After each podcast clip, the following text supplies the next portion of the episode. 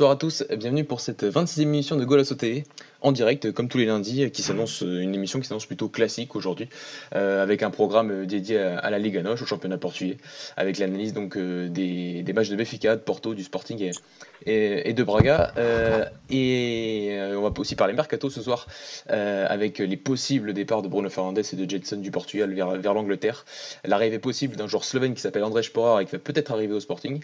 Mais pour m'accompagner ce soir, parce que ce sont eux les plus importants, j'ai avec moi Raoul. Raoul, comment tu vas? Salut Mathieu, bonsoir à tous, bonsoir à tous les auditeurs, ça va très bien, je te remercie et toi? Bah, Très bien, comme, comme tous les lundis, hein, en, votre compagnie. Euh, il y, a aussi, y a aussi Marc, Marc, euh, le retour, comment tu vas? Enfin le retour, non Ça fait...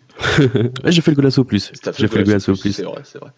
comment tu vas? Bah, Écoute, euh, très bien, très bien, merci beaucoup. Et puis bah, je te pose pas la question, tout va bien pour toi aussi. Tout, tout va bien. Et avec moi, bah, Sergio, Sergio que, il enchaîne, il enchaîne les titularisations de notre Sporting Comment ça va Sergio? Ça, va, merci. Salut Mathieu, salut l'équipe, salut tout le monde. Alors, euh, j'aimerais, juste avant de commencer cette émission, les gars, avoir une pensée pour un très grand sportif portugais qui nous a malheureusement quitté hier, qui s'appelle Paulo Gonçalves. Euh, donc, le, tragiquement décédé hier sur, sur, le, sur le Dakar. Donc, euh, je voulais, nous voudrions lui, lui, dédier cette émission avant, avant de commencer. premier sujet, les gars, donc ce sera dédié donc à la Liga Noche sur le, le, match de vendredi horaire, euh, horaire assez, assez bizarre vendredi entre euh, mais bon c'était comme ça c'était le match entre Béfica et, le Desportivo Aves euh, un match qui a été difficile pour, pour Béfica avec une victoire avec une victoire à l'arraché un but dans les dernières minutes de jeu d'André Almeida on n'a pas de Béfiquiche ce soir, c'est vrai, mais on a, certains ont vu le match, donc ça, ça va aller. déjà, j'aimerais, j'aimerais bah, plus, pas forcément avoir besoin d'avoir vu le match pour juste revenir un peu sur la composition de l'équipe, puisque Bruno là j'avais un petit peu innové. On avait le retour d'André Almeida à droite, on avait la première titularisation de, la titularisation de euh, Seferovic qui a remplacé Carlos Vinicius sur ce, match-là, et la titularisation de Jean-Philippe Jotte, qui a fait beaucoup parler dans la rédaction euh, pour, son, match. Euh, bah Marc, toi qui as vu, qui a vu en particulier, qui a vu le match comme moi, qu'est-ce que tu as pensé de cette, composition de l'équipe et de cette première mi-temps au final, et, surtout aussi de la performance de, Jean-Philippe qui a quand même été sorti à la mi-temps c'était plutôt contesté changement à la mi-temps de, Jota. Qu'est-ce que tu en as pensé? Bah, de manière générale, avant de revenir sur, sur Jota, euh, tu parlais de la composition, c'est clair qu'elle était euh, un peu surprenante et à la fois, euh, comment dire, prévisible. Enfin, on a une première, une première titularisation pardon, pour Weigel. Donc ça, c'était presque, c'était pressenti, mais on sentait que c'est bizarre qu'il soit direct titulé, donc titularisé, pardon. Jeta à gauche, c'est clair que c'était, on s'y attendait pas. Seferovic non plus, André Almeida un retour. C'est vrai que c'était un, une nouvelle, enfin pas une nouvelle équipe, mais un, un nouveau 11 euh, de Bruno Lage qui peut-être a voulu, euh, compte tenu des, prochaines échéances, mhm. euh, faire jouer d'autres joueurs, compte, compte tenu du fait qu'Aves était est, plus bas dans le classement et donc une proie un peu plus facile, on va dire, pour Benfica, dans ces termes-là. Donc ouais, peut-être faire jouer des, joueurs un peu moins en vue, histoire déjà de leur donner du temps de jeu et puis peut-être faire reposer les cadres, notamment Vinicius. Et puis c'est vrai qu'en fait on a retrouvé un Benfica euh, moi, je l'ai trouvé écrasant comme d'habitude, mais à la différence près qu'il n'y avait euh, pas la même réussite. Mhm. On sentait que euh, Vinicius devant, moi je trouve qu'il a fait beaucoup de défauts, enfin son absence a fait défaut à Benfica. Et de manière générale, j'ai trouvé Benfica aussi, pas forcément Benfica, plutôt Aves, en fait, je les, ai trouvés assez entreprenants, assez surprenants. Et, peut-être que tu m'arrêteras là tout de suite, Mathieu, mais j'avais l'impression de, toute proportion gardée, j'avais l'impression de, de, voir un Benfica Porto, le premier match, où Aves était, poussait vraiment Benfica, un peu, pas dans ses retranchements, mais poussait Benfica. Euh, donc il y avait beaucoup, il y avait pas mal, je trouvais qu'il y avait un gros pressing, qui avait euh, de, manière générale une envie de faire jouer Benfica. Et je vais m'arrêter là, parce que du coup je monopolise un peu la parole, mais je sais pas si tu as eu ce ressenti-là, euh, en tout cas vers la, pendant la première demi-heure et peut-être un peu moins en deuxième mi-temps. Ouais, un peu moins en deuxième mi-temps, surtout en première mi-temps où ils ont essayé de, d'essayer de faire un petit peu des jeux Béfica, même si au final, sur, pas que sur la première temps, mais pas sur tout le match, ils ont quand même il y a quand même une grosse domination. On parle quand même de 36 tirs sur, sur ce mhm. match. mais c'est vrai qu'au final, Aves fait quand même 9 tirs. Et si on prend si on prend les expected goals sur ce match-là, on a quand même un expected goals de 1 pour, pour Aves, donc au final c'est logique parce qu'ils ont marqué un but, mais mhm. c'est un peu enfin, c'est rare d'avoir ce, ce, genre de ce, montant d'expected goals pour un club comme Aves qui est dernier du championnat, on le rappelle, euh, dans, à Béfica, à l'échelle de Dadouche. Donc c'est vrai que c'est que la première mi-temps, ils ont été, ils ont essayé d'être entreprenants avec, euh, avec ce, beau but de Mohamedi. Après, c'est vrai qu'on a eu, mhm. ouais, comme tu l'as dit, une grosse domination de Benfica sur, sur tout le match. Euh, ça fait, ça fait 2-1.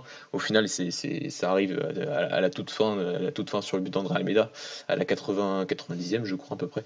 Donc, euh, donc voilà, mais c'est vrai que ça aurait pu arriver beaucoup plus tôt et que et que Benfica, voilà, comme on leur a dit, Benfica tirait 36 fois but et que ça aussi, comme tu l'as dit, tu, l'as dit, ça, il y a, y a à noter le, voilà, le manque de, de Vinicius parce que Seferovic a été, a été très très très peu inefficace sur ce match-là. Euh, c'est, enfin, c'est pas du tout rare pour le souligner parce que tu, tu, tu le connais un peu aussi. Mais ouais, c'est un joueur qui, pour moi, a, un peu surperformé la saison dernière et qu'aujourd'hui, bah là, il a pas la même confiance. Il est d'ailleurs pas du tout titulaire cette année. Il est devenu le, remplaçant de Carlos Vinicius sur ces deux trois derniers mois.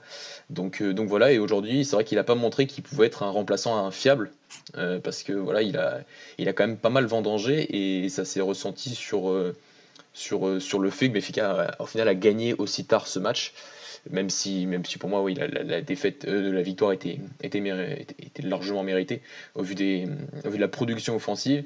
Mais euh, sur, euh, c'est vrai que le cas Seferovic peut faire parler, étant donné que c'est vrai que c'est Jota qui est sorti à la mi-temps et pas Seferovic qui avait déjà commencé à, avoir pas mal de difficultés à marquer ce, ce but, ce, ce, premier but de Béfica dans, dans ce match. Mhm. Donc, donc voilà, mais je sais pas pour toi, j'aimerais rebondir sur, sur le cas Jota. Est-ce que pour toi il devait, il devait sortir à la pause quoi? Bah, c'est un peu mitigé. Après, j'ai eu le, même sentiment pour Jotak, pour Seferovic, pardon. C'est que déjà pour en venir à Seferovic, je n'ai pas trouvé qu'il a, mal joué. Pour moi, tout ce qui lui a manqué ce jour-là, c'était de planter.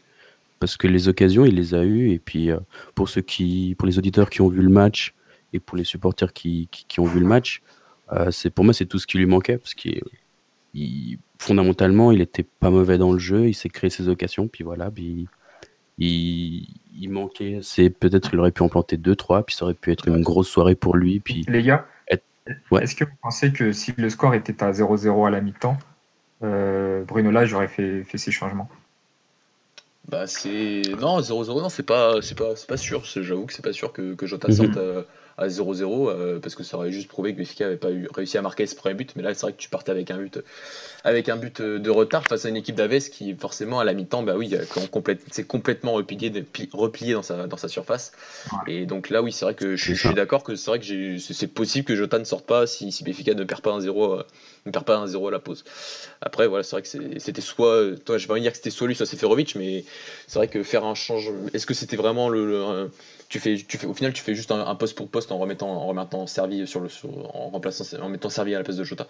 Donc voilà, c'est vrai que ça a été contesté, mais au final, c'est vrai que la production offensive de Benfica sur ce match-là est tellement, est tellement grande et au final, c'est vraiment tellement manque, mhm. manque d'efficacité jusqu'à la 75e minute du jeu et ce penalty de, de Pizzi qu'au final, mhm. c'est c'est vrai qu'on peut se dire est-ce que les choix de Brunage sont vraiment si, si contestables sur ce match? Peut-être le changement est contestable pour certains, mais au final, euh, Benfica a quand même, euh, a quand même largement dominé, euh, largement dominé baisse. Oui, ils ont mm. dominé courageusement et je pense que Benfica s'est fait surprendre sur la, sur la première mi-temps, comme vous avez dit. Euh, est bien rentré dans le match. Et il y, a eu peut-être un petit excès de confiance des, deux centraux euh, dans les 20, 25 premières minutes du match. Et je pense que Bruno Lage, à la mi-temps, tout simplement, il n'a pas facilité. Euh, il, s'est dit, euh, faut renverser ça de toute manière en, en, deuxième mi-temps et pas se laisser piéger par le temps. Finalement, il a failli se faire piéger tout de même par le temps, mais c'était une, domination tellement outrageuse que finalement, euh, c'est logique que le score finisse comme ça. Et je suis d'accord avec vous que les changements sont pas si contestables que ça finalement. Justement sur euh, euh, et c'est dommage en fait qu'on n'ait pas de Benfica je te mets sur, sur sur ces deux centraux Benfica est en train de faire le pari encore une fois donc de de de faire une saison entière avec deux centraux de, de 22 ans, moi je trouve ça tout à fait remarquable. Mais est-ce mm. que ce ne serait pas finalement euh, la limite qui pourrait peut-être les empêcher? Alors ils en, ils en sont loin parce qu'ils sont, ils ont encore, euh, de l'avance sur Porto. Mais est-ce que ça serait pas peut-être le petit, la petite interrogation qu'on pourrait avoir sur l'effectif, sur, sur, sur, le 11 en tout cas de Benfica? C'est Et notamment, on a entendu des mots assez durs envers Ferro de la part des Benfiquistes, notamment en première période. Est-ce que vous pensez que que ça pourrait être, c'est un grand mot parce que moi c'est un joueur que je trouve euh, quand même très intéressant et, très agréable à avoir joué, mais est-ce que Ferro pourrait ne pas être peut-être le maillon faible si on devait en trouver un de, Benfica qui ferait que euh, euh, les plans de Bruno Lage, encore une fois très, très, très optimistes en, en alignant cette défense centrale, pourraient être contrariés d'ici la fin de la saison? Si, si, je peux te répondre, Raoul, si je peux commencer c'est vrai que c'est vrai que sur le match là, c'est vrai qu'il se fait il se fait clairement manger sur, sur le but de Mohamedi euh, et donc euh, donc c'est, on peut on peut se poser cette question. Euh, par rapport à la, tu as parlé de défense centrale. Moi je ouais, je préfère, juste parler du cas Ferro parce que moi Romain est actuellement le meilleur défenseur central au Portugal. Donc et même si lui est par contre à 22 ans et que c'est la même génération, le niveau de maturité des deux n'est pas n'est pas le même. Donc, donc donc voilà. Mais de maillon faible, c'est peut-être un petit peu fort, mais c'est vrai que c'est pas c'est pas l'assurance tout risque. C'est pas c'est mm. pas le, joueur qui c'est un, un, défenseur qui en tout cas dans la création du jeu, on le sait depuis depuis, le début de saison, en tout cas depuis l'année dernière, depuis qu'il a commencé à titulaire, euh, fait, fait des choses fait des choses excellentes et, et totalement euh, totalement, mais en fait elle est caractéristique euh, au niveau au niveau offensif si on peut dire ça comme ça pour, pour, pour, pour jouer dans le modèle de jeu de Bruno Lage. Après c'est vrai que c'est vrai que défensivement moi je peux pas m'empêcher de me souvenir de ce qu'il faisait en équipe B, de ce qu'il faisait en équipe de jeunes au Portugal et de me dire que c'est vrai que cette cette progression aussi fulgurante au niveau de de son jeu entre le monde de la, formation au final et le monde professionnel depuis le début de l'année 2019 bah il y a un écart quand même assez, assez incroyable. Et c'est vrai que je, me remémore toujours c'est, parfois je dirais pas des boulettes mais c'est sur son niveau quand il était en jeune qui était pas qui était pas oufissime surtout au niveau défensif. Et euh, moi je me souviens toujours très bien qu'en en, espoir à la fin de la campagne des espoirs il est même plus il est même sur le banc. Et on fait appel à Diogo Leite qui était un, donc qui est donc 99 et qui était déjà à l'époque euh, en équipe en équipe espoir. Donc euh, donc ouais c'est, vrai que je suis je partage un peu ton, ressentiment sur, sur cette peut-être cette petite faiblesse du côté de Béfica au niveau de la défense centrale. Je sais pas ce que vous en pensez, euh, Sergio et, Marc? Euh, bah pour, pour rebondir un peu, c'est clair que euh, tu, tu, tu, me donnes une faiblesse comme euh, Ferro, je crois que je le prends tous les jours dans mon équipe. Hein. Oui, c'est aussi, je pense que c'est ça la, force de Benfica, c'est d'avoir peut-être, comme le disait Raoul, je reprends le terme de, de maillon faible, d'avoir un maillon faible de ce niveau-là, en fait, c'est, ça montre déjà à quel point ils sont un cran, même deux crans totalement au-dessus des autres, et notamment en direct. Après, euh, c'est clair, comme, comme vous l'avez déjà dit, il y a des petites lacunes, il y a des, des, des manquements, peut-être un manque aussi d'expérience euh, entre lui et même Ruben Diaz, qui pour moi est déjà un, patron. Il a pris tellement de, d'assurance, il a pris tellement d'envergure en fait dans le championnat que pour moi c'est littéralement un patron même pour euh, son jeune âge. C'est ce que disait Mathieu, ils n'ont pas le même niveau de mhm. maturité. Et finalement, c'est pas si inquiétant que ça, vu que finalement, Ben Diaz étant, euh, on va dire, le patron, euh, Ferro doit s'appuyer sur lui, même s'ils ont à peu près le même âge. Exactement. Le niveau de maturité est tellement différent que Ferro peut s'appuyer sur lui. La question aussi, c'est peut-être que sur le banc, l'âge n'a de, toute manière pas de solution qui puisse concurrencer Ferro. Et, peut-être que c'est aussi là la question, peut-être de concurrencer Ferro pour le tirer vers le haut. J'ai la redire sur ça, Sergio, sur le fait qu'il n'y a, pas de concurrence au poste de défenseur central actuellement à Benfica. C'est-à-dire que Jardel mm. ne joue limite que les matchs de Coupe de Ligue, le coup du Portugal, mais euh, et encore sur ces matchs-là, il est, loin d'être irréprochable. Et au final, bah, c'est à peu près tout. C'est-à-dire qu'après, il faut chercher en, équipe B, chercher le jeune Morato qui est arrivé euh, l'été mm, dernier et qui a fait des bonnes performances en, Youth League, mais ça reste euh, en Youth League et, en D2, donc après, il faut faire, faut faire le pas. Et ça, au final, on n'a aucune référence sur, au niveau professionnel, pour, au niveau de la, de la première division pour lui. Euh, ni même pour un Pedro Alvaro. Donc au final, c'est vrai qu'on c'est les deux défenseurs de 22 ans, c'est de très très loin les deux meilleurs. Oui, oui, tout à fait. Tout à fait. D'ailleurs, je, ne voudrais pas qu'on pense que, que, que j'ai pointé Ferro comme étant un, un maillon faible. Au contraire, je, on essaye, tant cette équipe domine euh, notre championnat, euh, on essaye de, de, trouver ce qu'il pourrait, voilà, ce pourrait faire que, qui nous offre un peu de suspense d'ici la fin de la saison. Mais effectivement, c'est deux très beaux joueurs et et encore une fois, le mérite revient à Bruno Lage de, de faire confiance à une paire défenseurs. Je sais pas si on se rend compte, mais que Benfica, qui est quand même un top, euh, allez, un top 16 européen peut-être, euh, fasse confiance à une paire de défense, défenseurs centraux de 22 ans, c'est quand même assez, assez fort. Et pour ça, en tout cas, je trouve ça vraiment admirable. Les gars, j'aimerais revenir sur, sur un point qui est quand même important. C'est c'est le premier match de, de Julian Weigel. Donc euh, voilà, premier gros, gros transfert, on, a parlé, donc c'était pour c'était son premier match titulaire, euh, parce qu'il me semble que Tarab était suspendu, donc euh, c'est pour ça aussi qu'il n'y avait pas grand chose. Enfin, si tu aurais pu mettre Samaris, tu aurais pu mettre Feixa, bon, Florentino aussi, qui était de nouveau pas sur le banc. Donc, donc voilà, mais il a fait confiance à, à, la, recrue allemande, John Weigel. les gars, qu'est-ce que vous avez pensé des débuts de, de l'allemand à Béfica sur, Lui, il est sorti, il est sorti vers, vers la 60e, mais voilà, cette, cette première heure de jeu, qu'est-ce que vous avez pensé de, de jeune Weigel. Ouais, alors euh, euh, je pense que c'était la bonne occasion pour faire débuter euh, Weigel. On joue contre Aves, dernier du championnat, vraiment très très loin de, tout objectif, je pense même pour, pour le maintien. Et c'était le moment, Tarapt suspendu, voilà, il n'y avait pas d'excuse de faire tourner ou quoi que ce soit. Julian Weigel prend sa place il a joué correctement. Euh, c'était peut-être pas, euh, c'est peut-être pas encore le, meilleur Julian Weigel, mais on a déjà senti euh, le niveau au-dessus, le niveau Champions League, j'ai envie de dire, sur son toucher de balle, sur sa, sur son premier ballon, sur sa, première, son, sa, passe en première intention, par exemple, ce genre de choses. c'est ce que c'est ce que j'ai remarqué chez lui. Sinon, j'ai aussi beaucoup aimé euh, sa capacité à se retrouver dans la surface, quelque chose qui faisait beaucoup à Dortmund. Et ça, c'est quelque chose que j'ai plutôt apprécié. Voilà, sinon un match, euh, voilà, un premier match, tout simplement. Correct. Hmm, exactement. Ah, je suis d'accord avec ce que Serge vient de dire, il a assez bien résumé. Euh, on, voit qu'il ne vient pas de nulle part, hein, qu'il a, a, un certain niveau derrière, qui a, a, a, une très bonne vista, j'ai trouvé. Euh, aussi euh, un très très bon niveau de passe. Hein. Dans deux trois touches et une seule passe, il arrive à te casser une ou deux lignes, ce qui était assez euh, impressionnant en tout cas pour, pour le championnat portugais. C'était pas encore, je pense, le plus gros, le plus fort Julian Weigel qu'on qu'on a vu ou qu'on a eu la chance de voir déjà.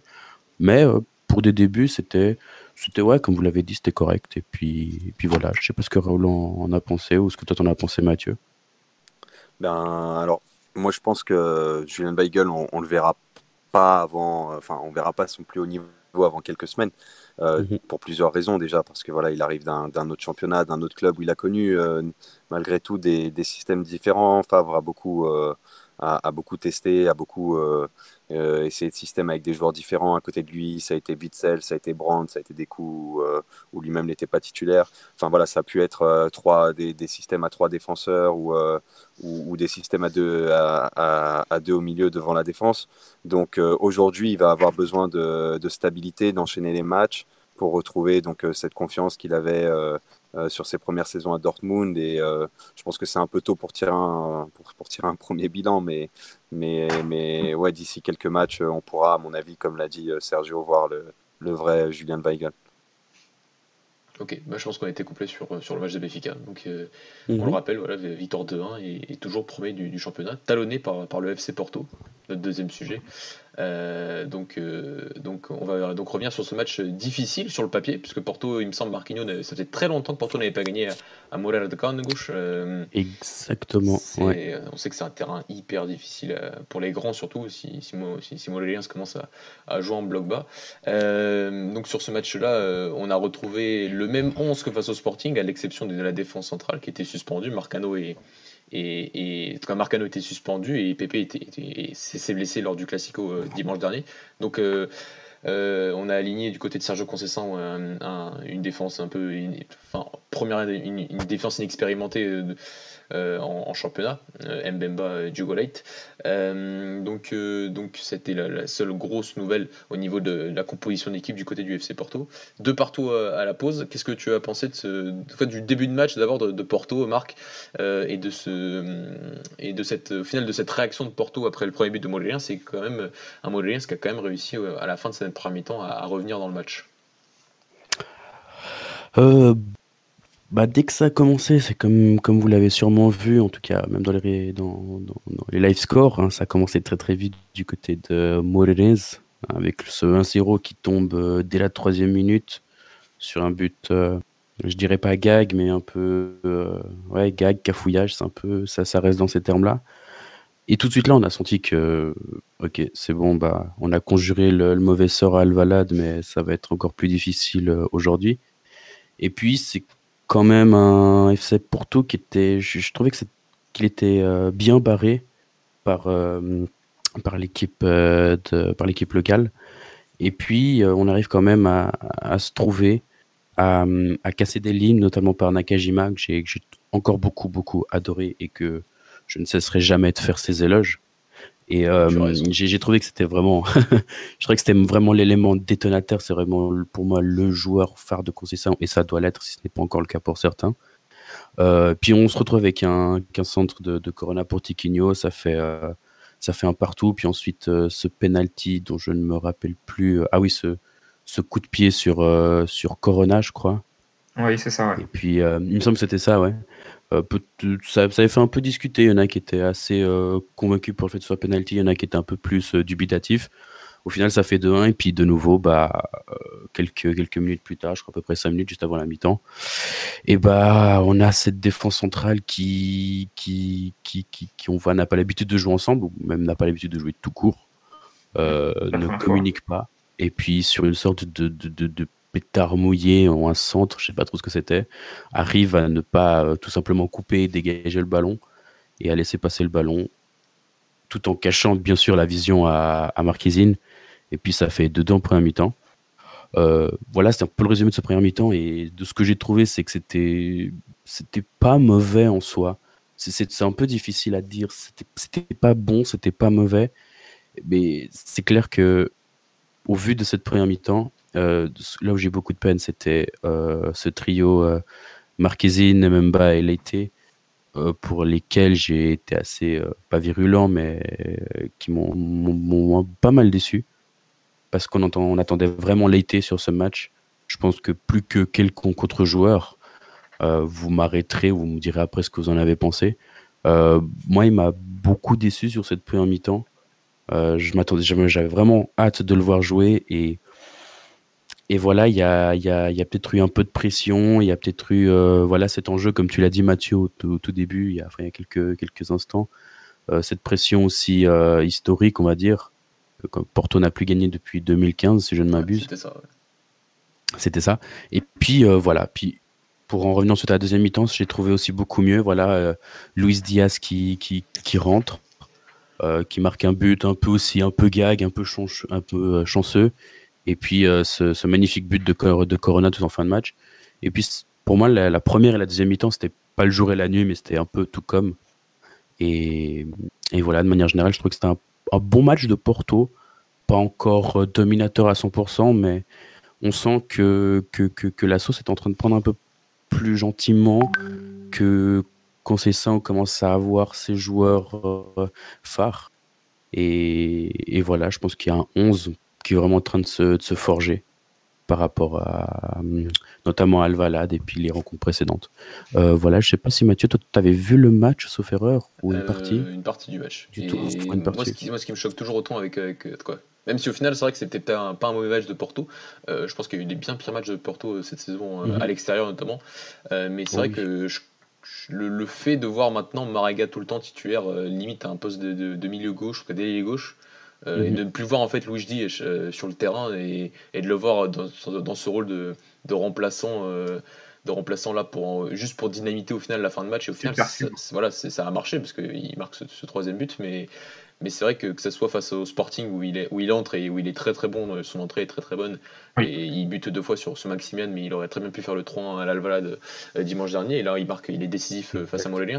Donc c'est vrai que moi comme vous tous les politiques je l'adore et moi aussi je je, l'adore aussi. Je trouve que c'est un joueur qui, est très, qui, a une grosse, grosse marge de progression et qui, et qui correspond parfaitement à ce que Porto euh, cherche euh, sur ce côté-là, surtout pour remplacer, pour remplacer euh, Yacine Brahimi.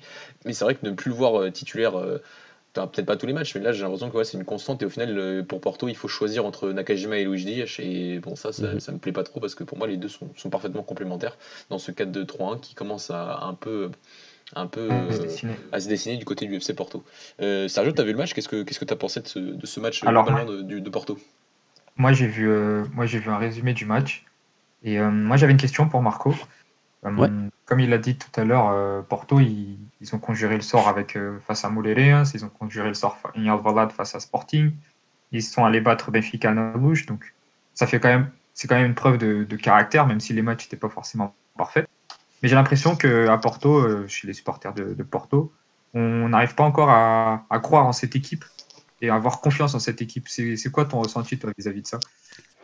C'est mon ressenti euh, et, je pense que vous allez le comprendre, c'est que voilà, au début de la décennie précédente, on a été très vite habitué à, gagner euh, et avec le score et avec la manière. Mhm. Et de manière générale, voilà, je ne sais plus si je l'avais déjà dit, peut-être que je l'ai dit dans Golasso Plus, mais à partir de 2010, mon inquiétude, c'était de savoir sur quel score on allait gagner. Et en fait, j'avais tellement cette, cette, certitude que, que, la victoire, en fait, c'était devenu une banalité, mmh. que la seule chose qui m'importait de savoir, c'est combien de buts va marquer Falcao, combien de, euh, de, combien de buts depuis 30 mètres va marquer Hulk. C'était, j'avais, voilà, c'est de mes 14 ans, c'était devenu un peu une banalité de voir Porto gagner facilement, et, en plus avec la manière.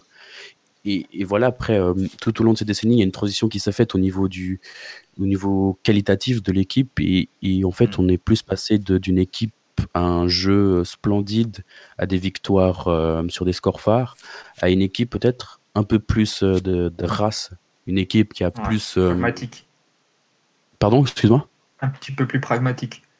Exactement.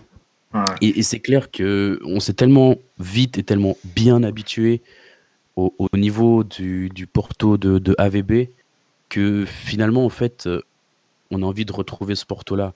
Et, et, oui, on gagne. Et oui, on, on, là, on enchaîne les victoires à domicile. Ou même, je crois qu'on même, on prend plus de buts depuis je ne sais combien de matchs. Porto n'a pas pris. Et c'est... Ouais, je voulais juste dire que Porto n'a pas pris un seul but cette saison à domicile dans toutes les compétitions nationales. Que ce soit donc en Exactement. championnat, Coupe du Portugal et Coupe de la Ligue. C'est fort. Exactement. C'est, très fort. Et, et, et, quand on, et quand on regarde ces stats, on est là, mais avec du recul, on est là, mais waouh, ces stats, elle est géniale. Ça, c'est, ça montre qu'il n'y a pas rien mais, mais d'un côté, il y a, je sais pas, il, il, manque quelque chose, il manque. Euh, c'est ce que je voulais te demander, euh, Marc. Justement, j'avais une question qui rejoignait un peu celle de Sergio. Et du coup, effectivement, comme vous l'avez dit, euh, Porto est encore en embuscade derrière Benfica. Porto ne perd pas. Porto a perdu qu'un seul match cette saison lors de la première journée. Mhm. Et je voulais savoir si justement ce petit quelque chose qui manque, il allait pouvoir peut-être être réglé durant ce mercato estival, ou alors est-ce que ça dépend uniquement de, du style du coach, de ce que veut mettre en place le coach. Est-ce que tu penses qu'il y a quand même la possibilité avec euh, Serge avec tous les débats qu'on a fait sur lui, de retrouver un Porto ultra dominateur comme, euh, comme l'a pu être euh, euh, le Porto de, d'André Villas-Boas, comme tu l'as dit, ou alors ça, sera, ça ne sera jamais le cas avec ce, avec ce coach? Oh, la, la, question est difficile. Je vois où tu vas en venir? Euh, je, ne sais pas. Euh, là, si je devrais te, donner une réponse là tout de suite, je te dirais que dans l'immédiat, non. Parce qu'on sait qu'AVB est un plus fin tacticien que Concessin, qui, qui, se base plus sur le, côté euh, physique de ses joueurs, comme on le voit avec Marega. Après, on voit qu'on a quand même des joueurs pour constituer une équipe d'un niveau plus ou moins équivalent quand on regarde Luis Diaz, quand on regarde Nakajima, Corona, Alex Telles, il y a quand même des profils qui se ressentent, enfin qui, qui se rapprochent plus ou moins des, des joueurs qu'on avait.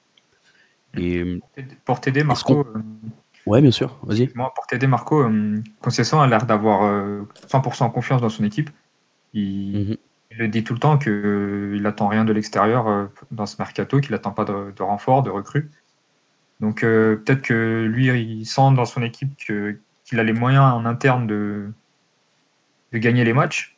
Et peut-être que la manière viendra. Et on, a, bien compris qu'en faisant jouer Marega au détriment de Luis Diaz, par exemple, c'était pas forcément la priorité de, coach concession. Mhm. Après, après dans, une, dans, un certain, dans, un, dans, un, dans un certain sens, euh, je pense aussi que je privilégierais euh, la titularisation de Marega pour un seul point, c'est que j'adore avoir de voir mon équipe jouer. Je, quand je sais qu'on a un, background assez conséquent sur le banc, ça me mhm. rassure un petit peu. Ça te rassure. Je sais, voilà, c'est un peu plus rassurant. Et je sais que Marega, voilà, pour toutes les louanges qu'on a pu lui faire et toutes les critiques qu'on a pu lui, lui asséner, je ne sais que ce n'est pas un, ce n'est pas le pire joueur qui est passé par Porto, mais ce n'est non, plus euh, de loin pas le, pire. Je, sais qu'il est capable de faire le travail que Concession lui demande, et je sais que si ça ne fonctionne pas sur le match, il y a Luis Diaz qui, de toutes les performances qu'il a, qu'il a montrées depuis son arrivée, je sais qu'il y, y aura ce joueur sur le banc qui sera capable de hmm. venir compenser euh, peut-être ce, manque euh, pendant un certain match. C'est ce côté lent, s'il plaît. C'est vrai qu'à Porto, on a l'habitude d'avoir euh, le grand numéro 9 du championnat. On a eu Falcao, mhm. on a eu on a eu Lisandro et bien d'autres.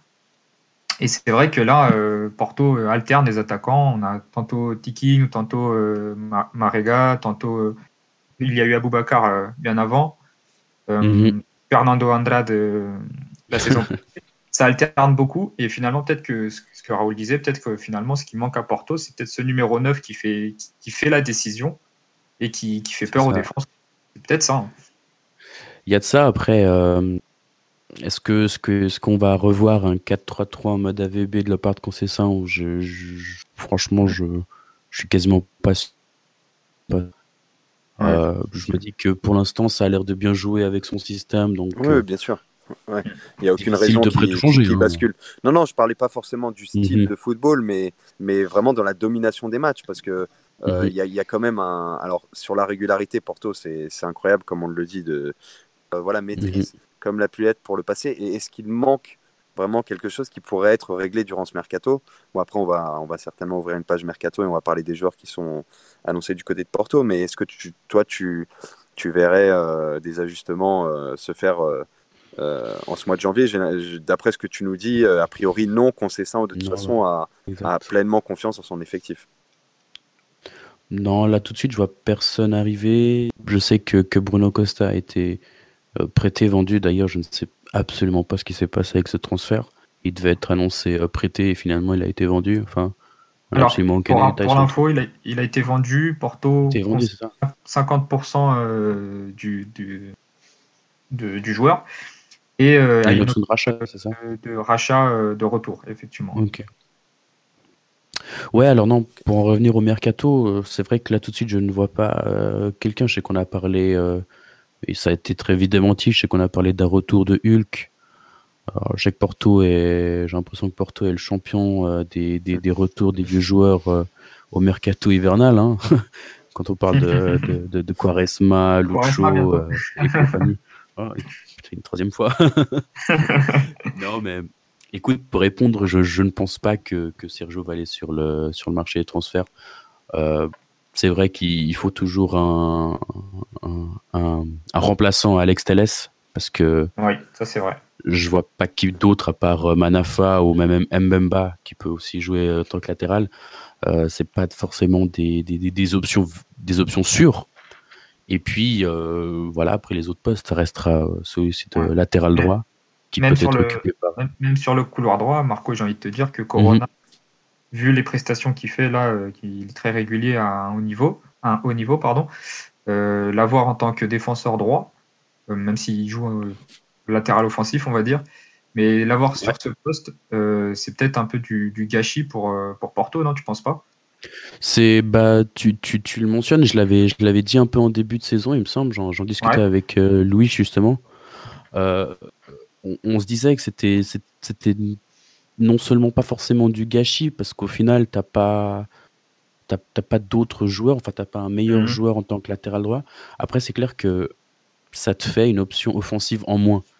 Tout à fait. Et c'est pas négligeable, mais du coup si tu, si tu n'as pas forcément le choix, si tes autres joueurs ne t'apportent pas la satisfaction euh, tant attendue à ce poste-là, et eh bah autant jouer avec et puis et puis on avisera ensuite euh, dès qu'il va falloir euh, recommencer une nouvelle saison.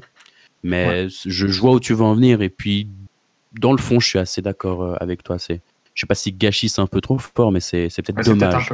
mais c'est dommage de, se priver de, de, cet apport offensif devant. C'est ça. surtout qu'il a, c'est lui qui marque le, très très beau troisième but. quatrième, quatrième. quatrième, pardon. et, c'est la démonstration de, toute sa régularité au final, que ce soit au poste de latéral droit ou, au poste de, milieu offensif droit.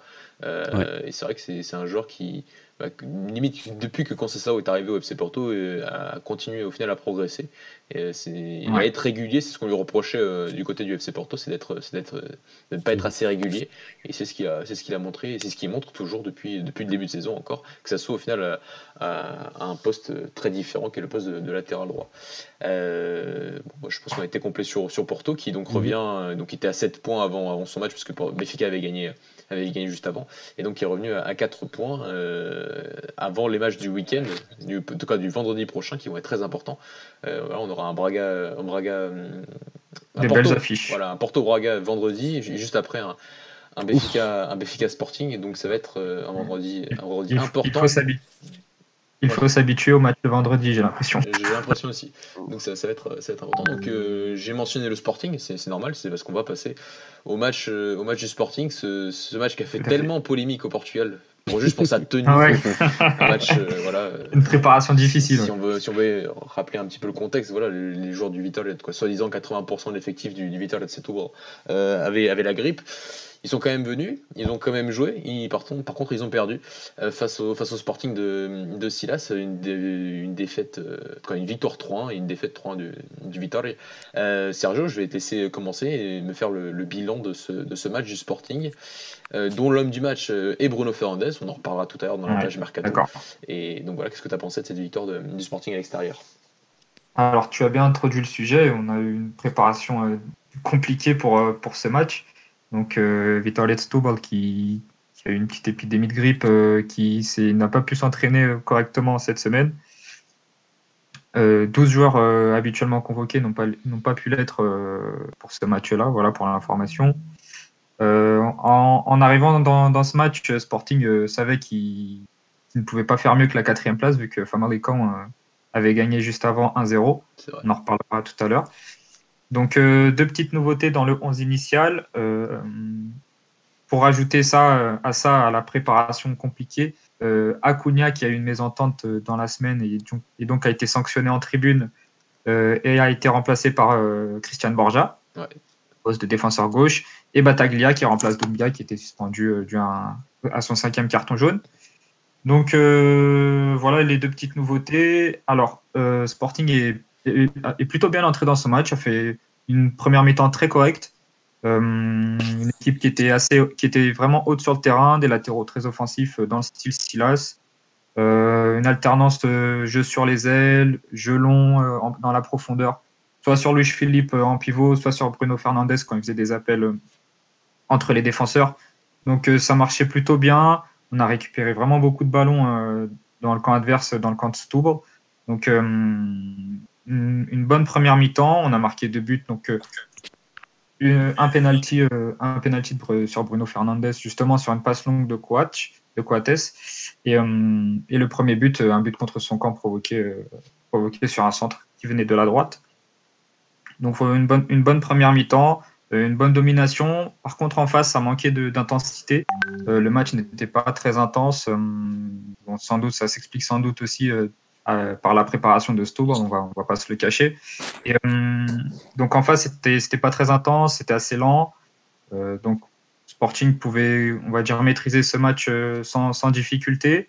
ils ont repris à la, en deuxième mi-temps de la même manière, dans la continuité, jusqu'au but sur une double erreur, une première erreur de Mathieu qui perd le ballon, qui s'en mêle les pinceaux, et une très belle frappe du joueur de Vitória de qui, euh, qui fait et, dont euh, Louis Maximan fait une petite faute de main, euh, il anticipe mal, il est un petit peu, il a quoi Il a, doit avoir un mètre d'avance un peu sur, sur, sa ligne et qui se fait lober et, voilà, on encaisse le 2-1 et là le match il, change complètement. Victor Letstobal, j'ai l'impression que la grippe elle est passée d'un coup et, et, qu'ils se sont mis vraiment à, à, mettre un peu plus de pression sur Sporting. Et là, Sporting, euh, le pressing, on oublie, euh, les passes, on oublie, beaucoup de fautes. Euh, Vitor Lestobal qui commence à, se montrer vraiment dangereux. Et on a failli passer, au bord de l'égalisation. On est passé au bord de l'égalisation avec une, barre de Elder à la 75e minute. voilà, et finalement, on a réussi à, faire un, le 3, à mettre le 3-1 sur une petite passe de Camacho pour Bruno Fernandez à la fin du match dans les, arrêts de jeu. Euh, pour les entrants, euh, Camacho qui est entré euh, en lieu et place de Vieto qui s'est blessé, il a pu montrer quelque chose. Il a eu deux, fulgurances qui étaient assez intéressantes. Parmi les trois entrants, ça a été le meilleur. il y a Pedro Mendes qui est entré aussi et, et resté. Pedro Mendes, on n'a pas vu grand-chose. comme Luis Philippe, on n'a pas vu grand-chose des deux attaquants. Qu'on peut juste noter, c'est sa puissance et son physique et son envie, on va dire. Sur le terrain, il a tenté une, un retourné. Voilà, pour, pour un joueur qui, c'est le premier match en Liga euh, c'est bien, c'est un bon signe. Mais voilà, rien d'autre à signaler. RC euh, qui, est venu, euh, est venu juste chausser ses crampons. et, voilà pour, pour, les entrants, ce que j'ai à dire sur les entrants. Voilà, j'ai noté comme flop sur ce match Bolassier qui, qui, a été très transparent. Louis Maximian, parce qu'il a fait deux trois relances en première mi-temps qui étaient vraiment dangereuses et qui auraient pu amener un but et euh, sur, pour sa petite bourde euh, sur le but de Vittorio Stubo. Et Vendel, Vendel que, dont j'ai du mal à comprendre euh, comment il joue. Il a été meilleur en, deuxième mi-temps, mais sa première mi-temps, j'ai vraiment du mal. Il, se retrouve, alors qu'on dominait le match, il se retrouve souvent derrière, derrière Mathieu, derrière la ligne de Mathieu, derrière Bataglia. j'ai vraiment du mal à comprendre comment joue, comment joue, comment doit jouer ce joueur dans, dans cette équipe. Et pour les tops, euh, une surprise, Christian Borja qui a fait un très beau match, qui, aurait été élu homme du match si Bruno Fernandez n'avait pas mis de but, je pense. Et qui a fait un très beau match, solide défensivement, un, bon apport offensif. Euh, très bien, un bon signe pour le derby, peut-être une petite idée. Ce sera une petite idée pour Silas. Et bien sûr, Bruno Fernandez qui a, mis un doublé, qui s'est essoufflé un petit peu en fin de match, mais qui était, qui était bon sur, sur l'ensemble du match. Voilà pour, euh, pour mon petit résumé de ce Sporting de ce Stubble Sporting. Bah, parfait, Sergio. Raoul, je rebondis euh, sur, euh, sur toi parce que tu voulais, tu voulais évoquer euh, le nom de certains joueurs qui, qui t'avaient fait bonne impression sur ce match. Ouais, surtout en vue de, comme l'a rappelé Sergio, qui a été très complet, en vue de, du match de, de, samedi prochain. donc Sporting peut peut-être, allez, on va dire, sauver sa saison en cas de bons résultats face à Benfica. Ça sera très compliqué, mais, mais tout le monde sait que dans, dans, dans, dans l'inconscient des supporters, une victoire une victoire face à Benfica, ça, ça, ça redonne euh, du moral pendant plusieurs semaines. Et euh, mhm. en se projetant un petit peu, en, un petit, en se projetant un petit peu sur ce match, moi j'ai vraiment, j'ai vraiment aimé le, match de Bataglia. C'est euh, c'est un joueur qui, qui est quand même une grosse dépense d'activité au milieu de terrain et ça, et ça fait du bien de voir ça. Et, et mais, et aussi dans l'utilisation du ballon, il a été pas mal. Après, Sergio l'a souligné aussi, l'adversité était, était, était, pas forcément très relevée, mais, mais c'était quand même agréable de, de voir Bataglia. Ouais, surtout euh, après avoir, enfin, après avoir euh, euh, vu Doumbia à ce poste pendant, pendant plusieurs semaines, qui, qui, bon, qui a alterné le bon et, le, et souvent le, le, moins bon. Le mauvais, pour ne pas dire le mauvais. Donc c'était quand, même, quand même sympa de revoir, de revoir Bataglia à ce poste qui, qui, a, qui a plutôt fait un bon match. Donc peut-être une piste aussi, peut-être que Silas va, va, va l'aligner dans le derby. Ensuite, euh, il y a un joueur dont tu as parlé aussi, Sergio, c'est Camacho. Camacho qui, pareil, avait plutôt été euh, irrégulier depuis le début de la saison, là qui semble se mettre un peu à l'endroit depuis, euh, depuis mhm. deux, trois matchs.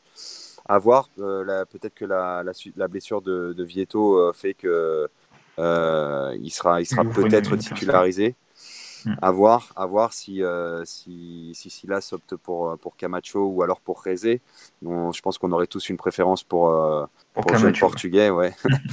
et, effectivement, tu as parlé de Borja qui, qui moi aussi m'a impressionné athlétiquement. Il est, c'est quand même un joueur qui est, qui est, très intéressant. il, va, il, va, il va vite, il, se projette beaucoup vers l'avant. C'est, c'est vraiment un, un, latéral moderne.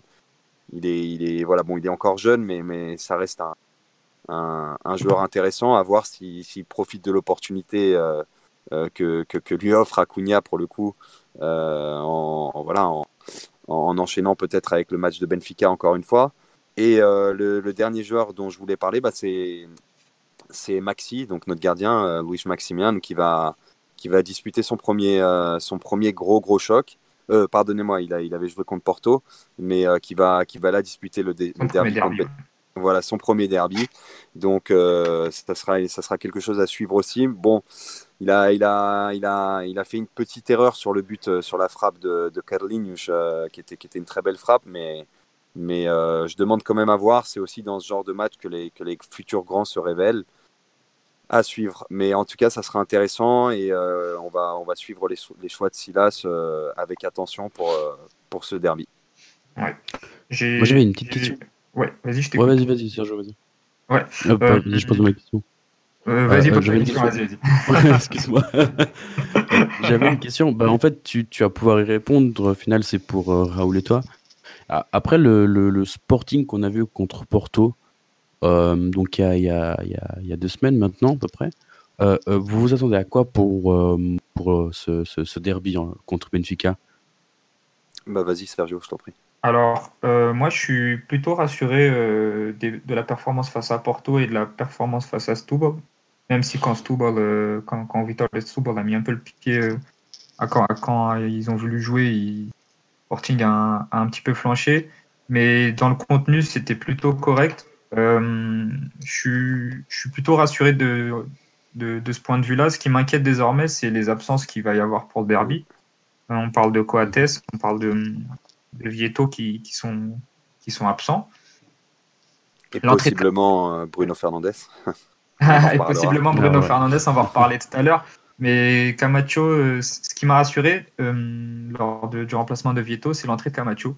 non pas seulement qu'il a, qu'il a eu une bonne entrée, et le fait que, que Silas ait opté pour Camacho, euh, la logique aurait peut-être voulu que Ressé entre euh, à ce moment-là sur le couloir gauche. Euh, Camacho est plutôt couloir droit.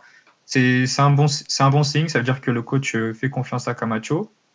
je rejoins complètement Raoul au niveau de Bataglia. Pour moi, ça a été un très bon match de, de Bataglia. sur des, des, des, passes longues, sur l'impact physique qu'il met, ça n'a rien à voir avec Dumbia. Ah, Ouais, et ça, je pense que pour faire face euh, soit à Julian Weigel, soit à Gabriel, euh, il va falloir un peu d'impact physique. Ouais, surtout euh, face à Gabriel, c'est vrai qu'il va y avoir un match, un match intéressant. Mm. Et, et, tu parlais de, de, à quoi s'attendre face à Benfica. Bah, on a l'impression que petit à petit, les, les, les idées de jeu de, de Silas commencent à, à, se mettre en place. Euh, on savait que ça allait pas forcément être facile de, avec cet effectif de, pour Silas de, de, de, mettre en place son projet de jeu.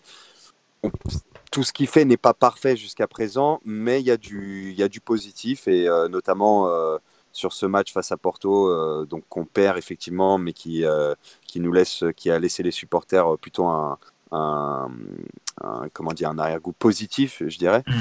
Et, euh, et, avec cet enchaînement, ce match avec Setúbal, maintenant, voilà, on, a, on va avoir le gros révélateur, ça sera euh, face, euh, face aux favoris du championnat Benfica. Et à voir ce que ça va donner avec les absents et, et savoir si, si, si l'équipe arrivera à se, à se sortir de, de, de, de ce qu'il attend samedi soir parce que c'est effectivement ça risque d'être très compliqué. Donc pour l'instant, pas vraiment d'attente, Marc. Euh, sur mhm. ce match. On ne peut pas dire qu'on que, que, qu'on attend une victoire de, du Sporting.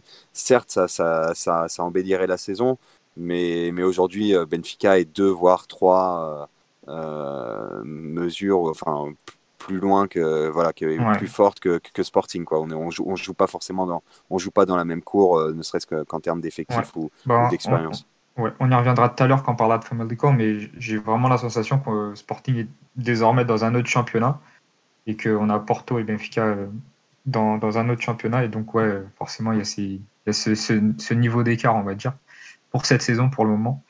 Euh, ouais. Et je voulais juste rebondir sur ce que tu disais, Raoul, sur, à propos de Louis Maximian. Euh, je l'ai mis en flop, mais je ne vais, pas, je vais pas non plus non. jeter la pierre sur ce joueur, puisqu'il est, il est jeune. Mais bon, c'est dans mon analyse objective et terre à terre que je l'ai mis en, en, tant que flop.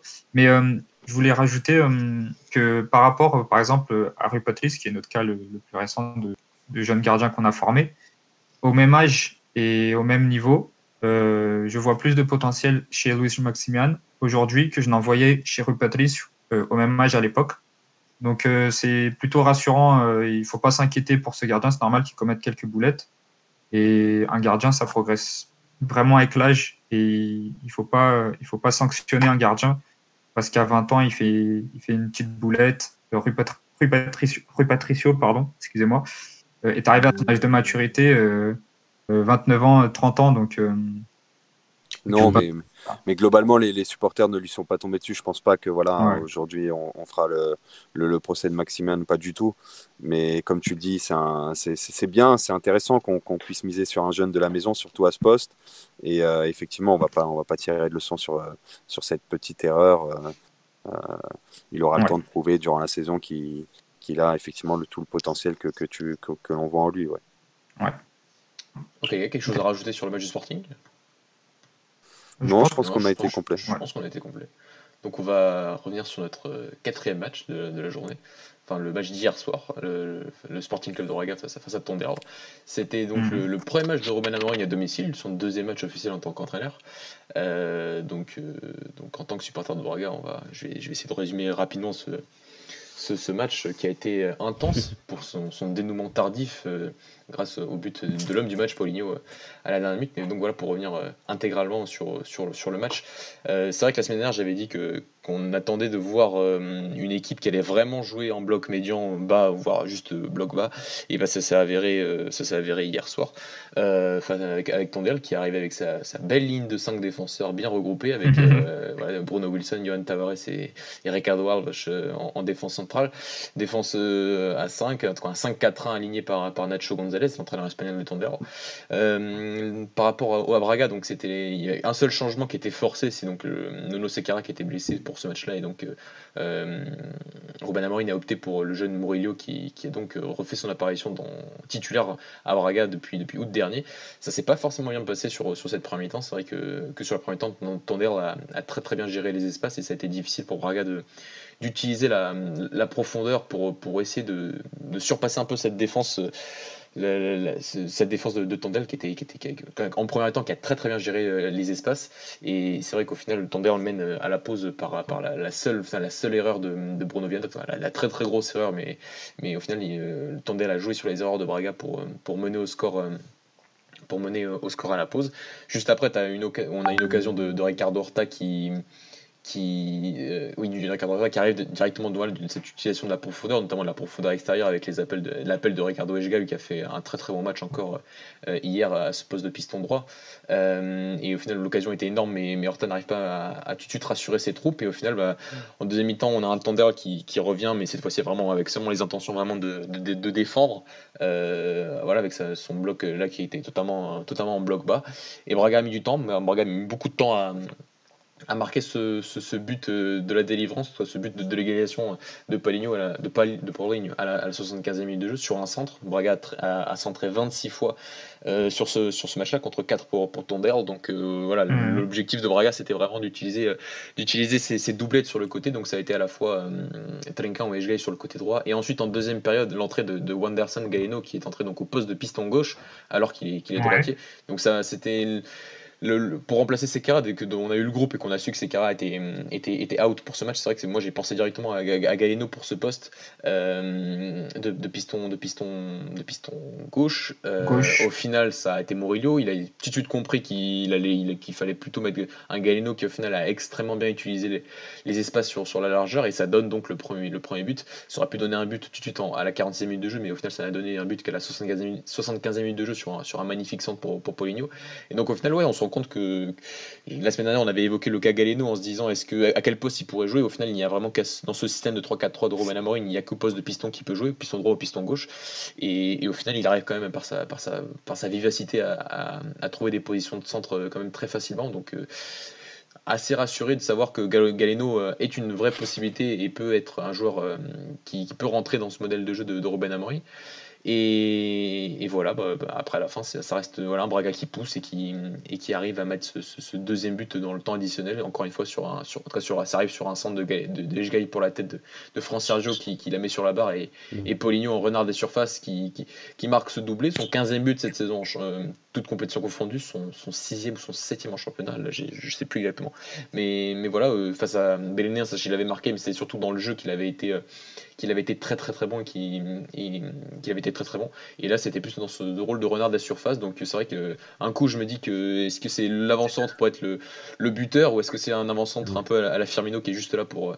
Oui, qui fait jouer. Qui fait jouer et qui fait parfois très bien jouer à, l'image de, mm. des buts de la semaine dernière face à Bélin et de son duo qui forme avec Ricardo Horta qui est, très bon depuis, que depuis bah, déjà depuis que Poligno est arrivé en 2017 à, euh, à Braga. Donc voilà, euh, un match qui fait, qui fait beaucoup de bien parce qu'au final, Braga a réussi à, gagner un match euh, face à une équipe qui, qui s'est regroupée derrière et qui, qui, qui, sur la deuxième mi-temps, voilà, ça m'a un peu déçu de Tonderle parce que autant face à Passos Ferreira il y, a, il y a trois semaines, on sentait que Passos était venu pour défendre, mais qu'il y avait quand même des circuits de passe, notamment avec Douglas Tank en pivot pour essayer de, sortir très vite en transition offensive. On sait que Tonderle est une équipe qui est très forte dans ce, dans ce schéma-là, logiquement, en transition mhm. offensive et malheureusement, malheureusement, ça, on n'a pas vraiment senti, senti ça, à part la, qualité individuelle d'Antonio Xavier, qui est, un excellent joueur, qui est en fin de contrat à la fin de la saison, et qui, qui a un peu essayé sans, sans, grand succès.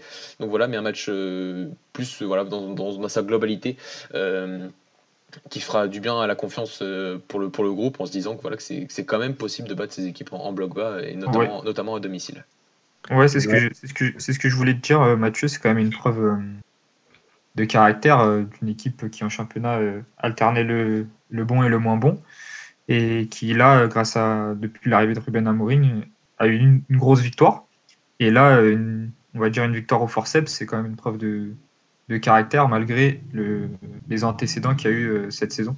Ah oui, clairement. Euh, après, cette équipe-là, je, je, je, sais qu'elle a du caractère. Je me souviens, on se souvient du match à Wolverhampton euh, où, Braga perd 3 à domicile lors de la cinquième journée, la cinquième journée d'Europa League et, au final arrive à, mhm. revenir à 3 partout euh, en deuxième mi-temps. Donc cette équipe-là, elle, elle, en est capable. Mais c'est vrai que, encore une fois, encore hier, on est tombé sur un gardien, un, Claudio Ramos qui a fait deux, deux, très grandes parades et qui, et qui aurait mhm. pu réellement nous dégoûter sur, sur, la, sur, sur la deuxième mi-temps.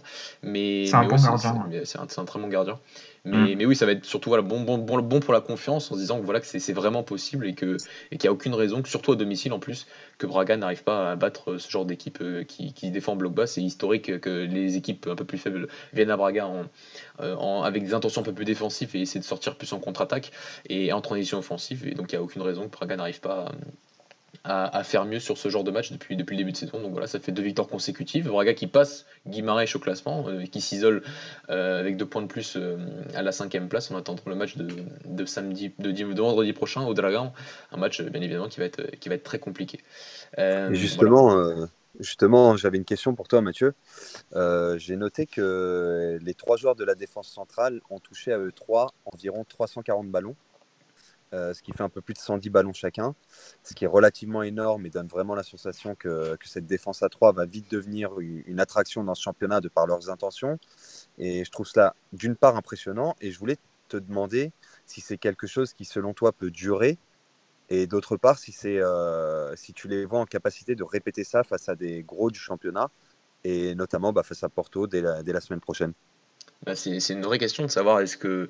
Parce que oui, quand tu dis, euh, voilà, c'est vrai qu'ils ont touché énormément de ballons. Bruno Viana est le joueur qui a réussi le plus de passes sur ce match, euh, sur, sur la, toute, la, toute la journée de championnat de la 7 journée en, Ligue Noche.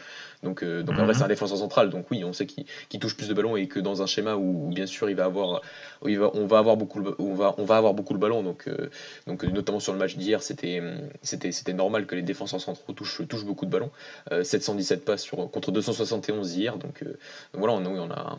Braga est une équipe qui cherche à avoir le ballon, ça c'est certain. C'est le style Ruben Amorim, c'est un style voilà, de, conservation. C'est vrai qu'en début de première mi-temps, au début du match, euh, Tondel a tenté quand même un petit peu d'essayer de presser un petit peu haut et de, et de poser des problèmes à cette défense centrale qui, qui est toute nouvelle au final. C'était le, deuxième match de ces trois-là. Euh, de ces, de ces trois-là. Euh, et au final, ils ont quand même ils ont, ils ont super, bien, super bien géré cette pression. Ils ont été, euh, ils ont été assez confiants. C'est vrai que Bruno Viana a un excès de confiance sur le but qu'il sur l'énorme erreur qu'il fait pour le but de Tondard, mais ça aussi, c'est un peu la démonstration de se dire que, voilà, ils ont eu envie de, de, ne pas perdre le ballon, de balancer devant. C'est vraiment l'axe, en fait, le, le, le socle de cette équipe pour, pour, pour toute la phase de construction et c'est et c'est très important pour Ruben Amorim. Voilà, je pense que ça ne changera pas. Ça, de ce que j'ai vu, et même des échos qu'il y avait au Casapi quand il était l'année dernière, il a toujours joué à 3 derrière, et, et, je pense que ça, ça, ne changera pas. Hum, l'arrivée de Raoul Silva, le retour de Raoul Silva fait aussi beaucoup de bien, parce que voilà, c'est un défenseur qui, qui, est techniquement qui est très bon et qui, et qui sait très bien porter le ballon et qui, qui, donne une quasi passe décisive en tout début de seconde période. Donc voilà, c'est un peu le Raoul Silva d'une époque, voilà, il y a deux saisons où il était vraiment capable d'être limite décisif, mais par le jeu et par, et par sa capacité de, de, centre.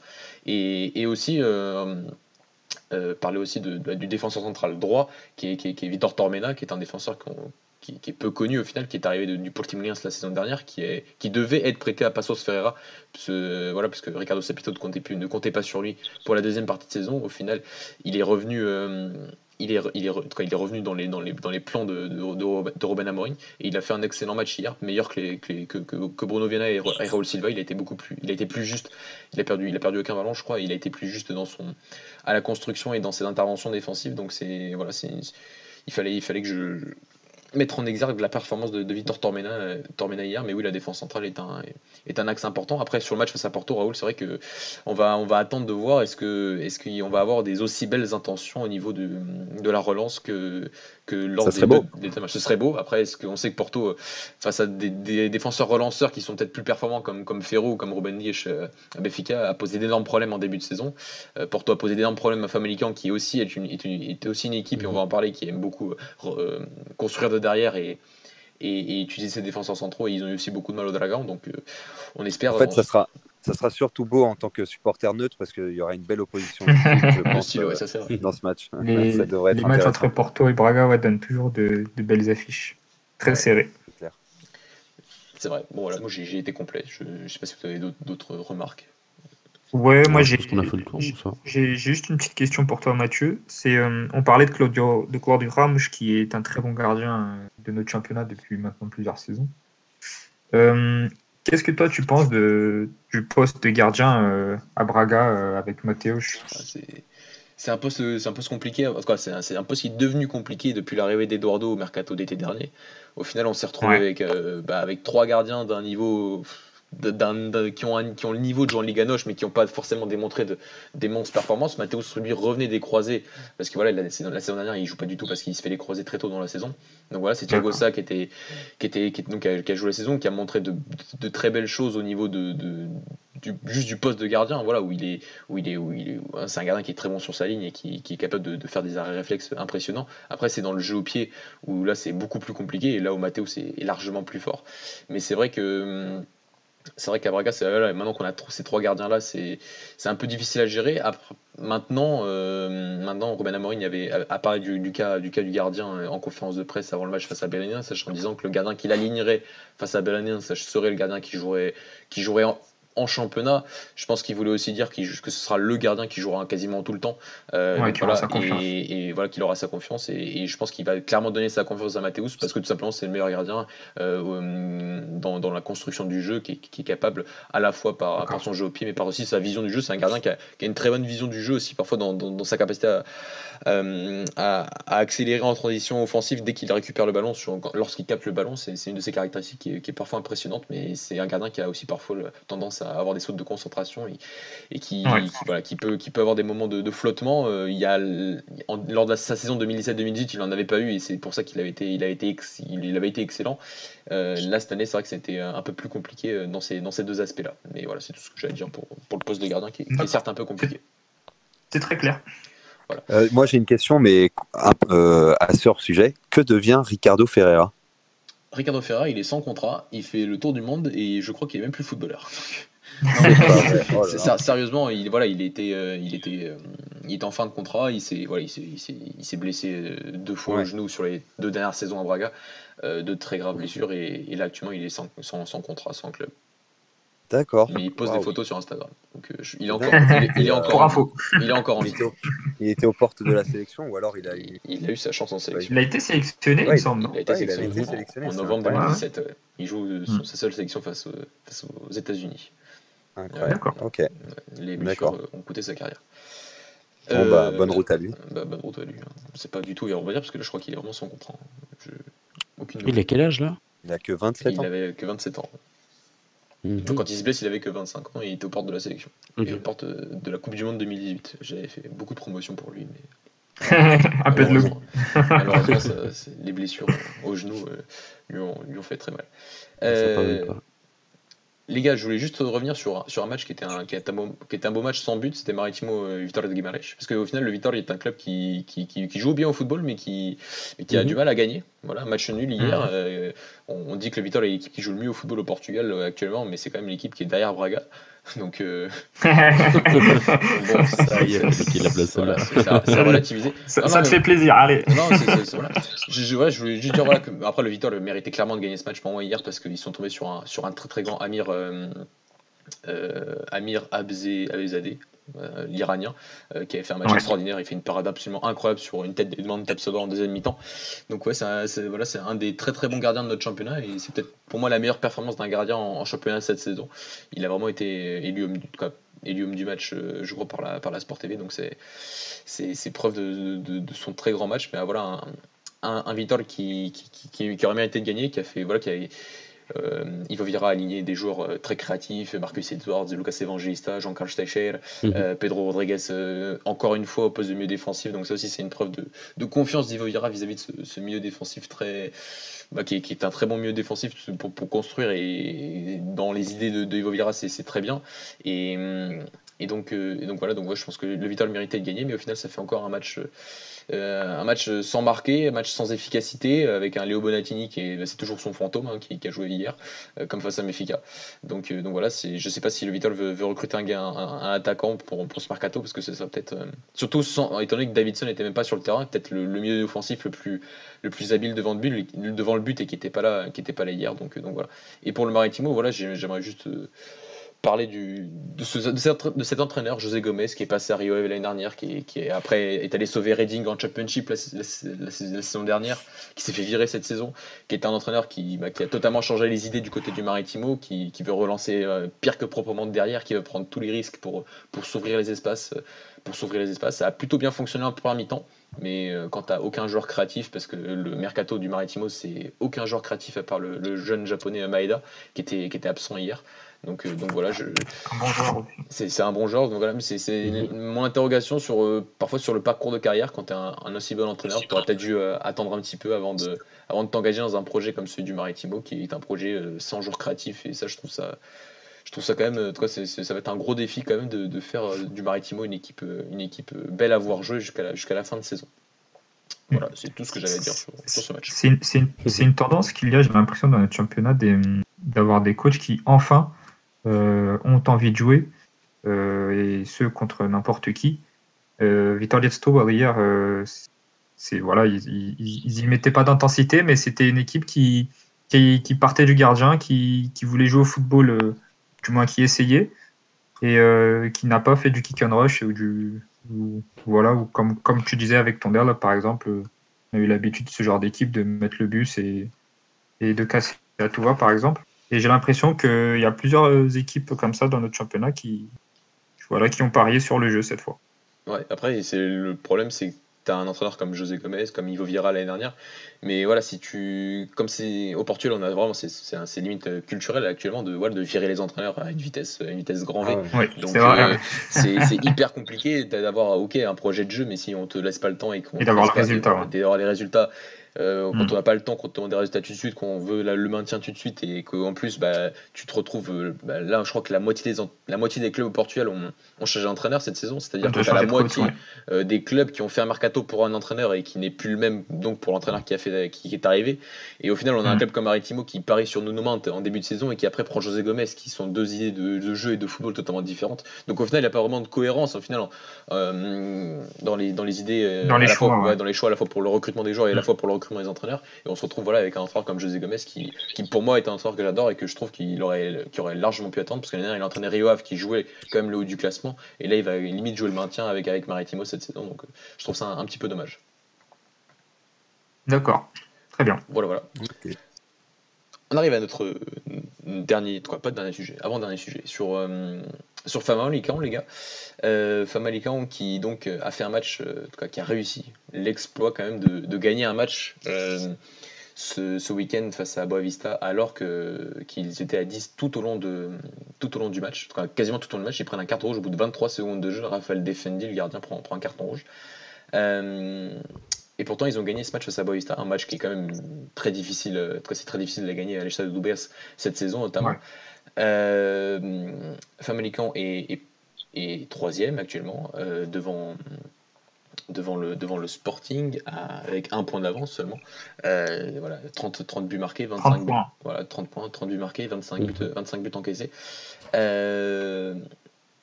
Euh, les gars, j'ai envie de commencer. Bah, s'il y a un qui veut commencer, euh, est-ce que on, est impressionné depuis le début de saison? Ils ont une période difficile avec ces 5 matchs sans, victoire, mais on se demande est-ce que, cette équipe de peut aller chercher, peut aller chercher plus haut en, approche? Parce que là, au final, on est est vraiment à la mi-saison. Quand il reste une journée, on est quasiment à la mi-saison, et cette équipe ne lâche pas et est toujours, est sur le podium. Est-ce que c'est, est-ce que Famalicão est plus qu'une révélation pour vous? Qui veut commencer? Bah vas-y, à toi l'honneur, Sergio. Ouais. Euh, alors, euh, on, en a, on, en a discuté la semaine dernière.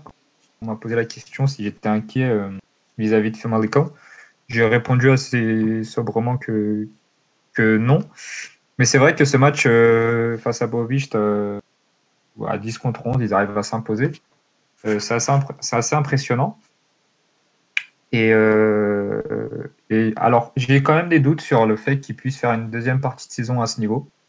Euh, on sait que la deuxième partie de saison est toujours la plus, la plus compliquée euh, dans notre championnat. Euh, c'est là où, où, les petites équipes qui jouent le maintien, par exemple, vont essayer de, de, de, chercher des points, de gagner des points. Et c'est là où, il y a toutes les décisions, où les matchs deviennent les, les, plus compliqués. Donc, est-ce qu'ils vont réussir à tenir sur la deuxième partie de saison? J'en suis pas sûr. J'espère que non. et, aussi. et, ouais, et donc voilà, je sais pas ce que vous en pensez, vous. Mais c'est vrai que c'est une belle équipe.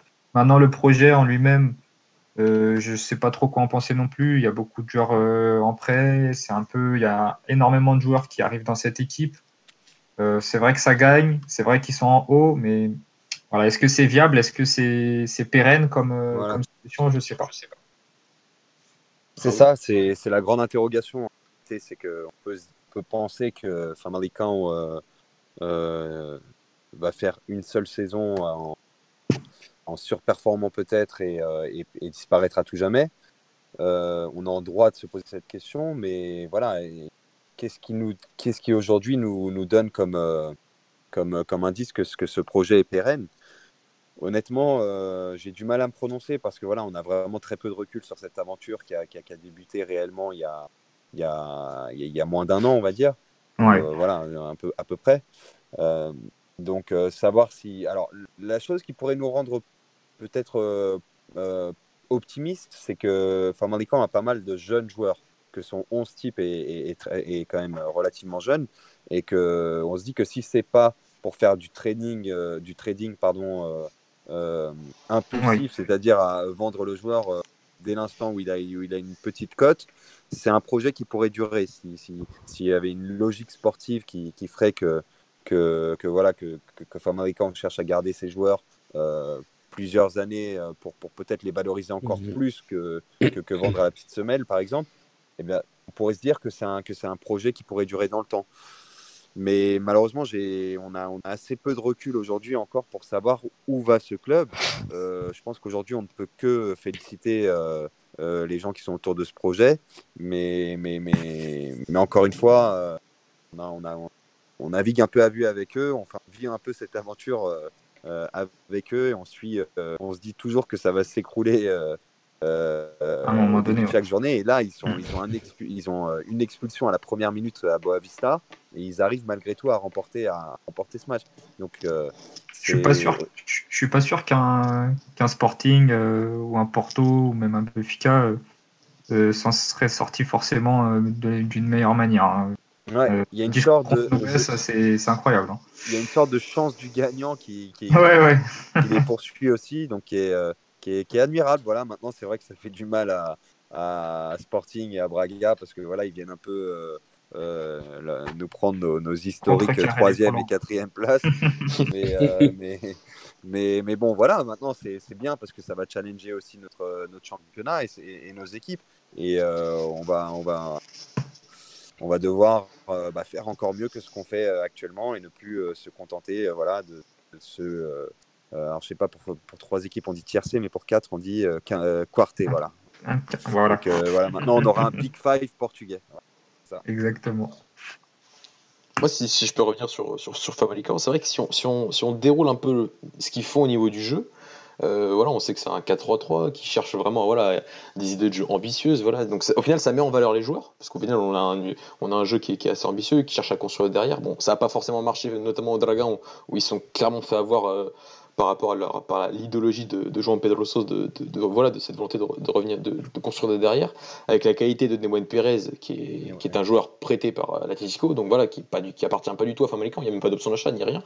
Euh, une équipe qui, qui, construit généralement à 5 derrière, euh, avec le milieu défensif Gustavo Asusan qui, qui vient aider la, défense, la, défense, prêté par l'Atlético de Madrid, sans option d'achat encore, une, des, une voilà, des, nombreuses révélations.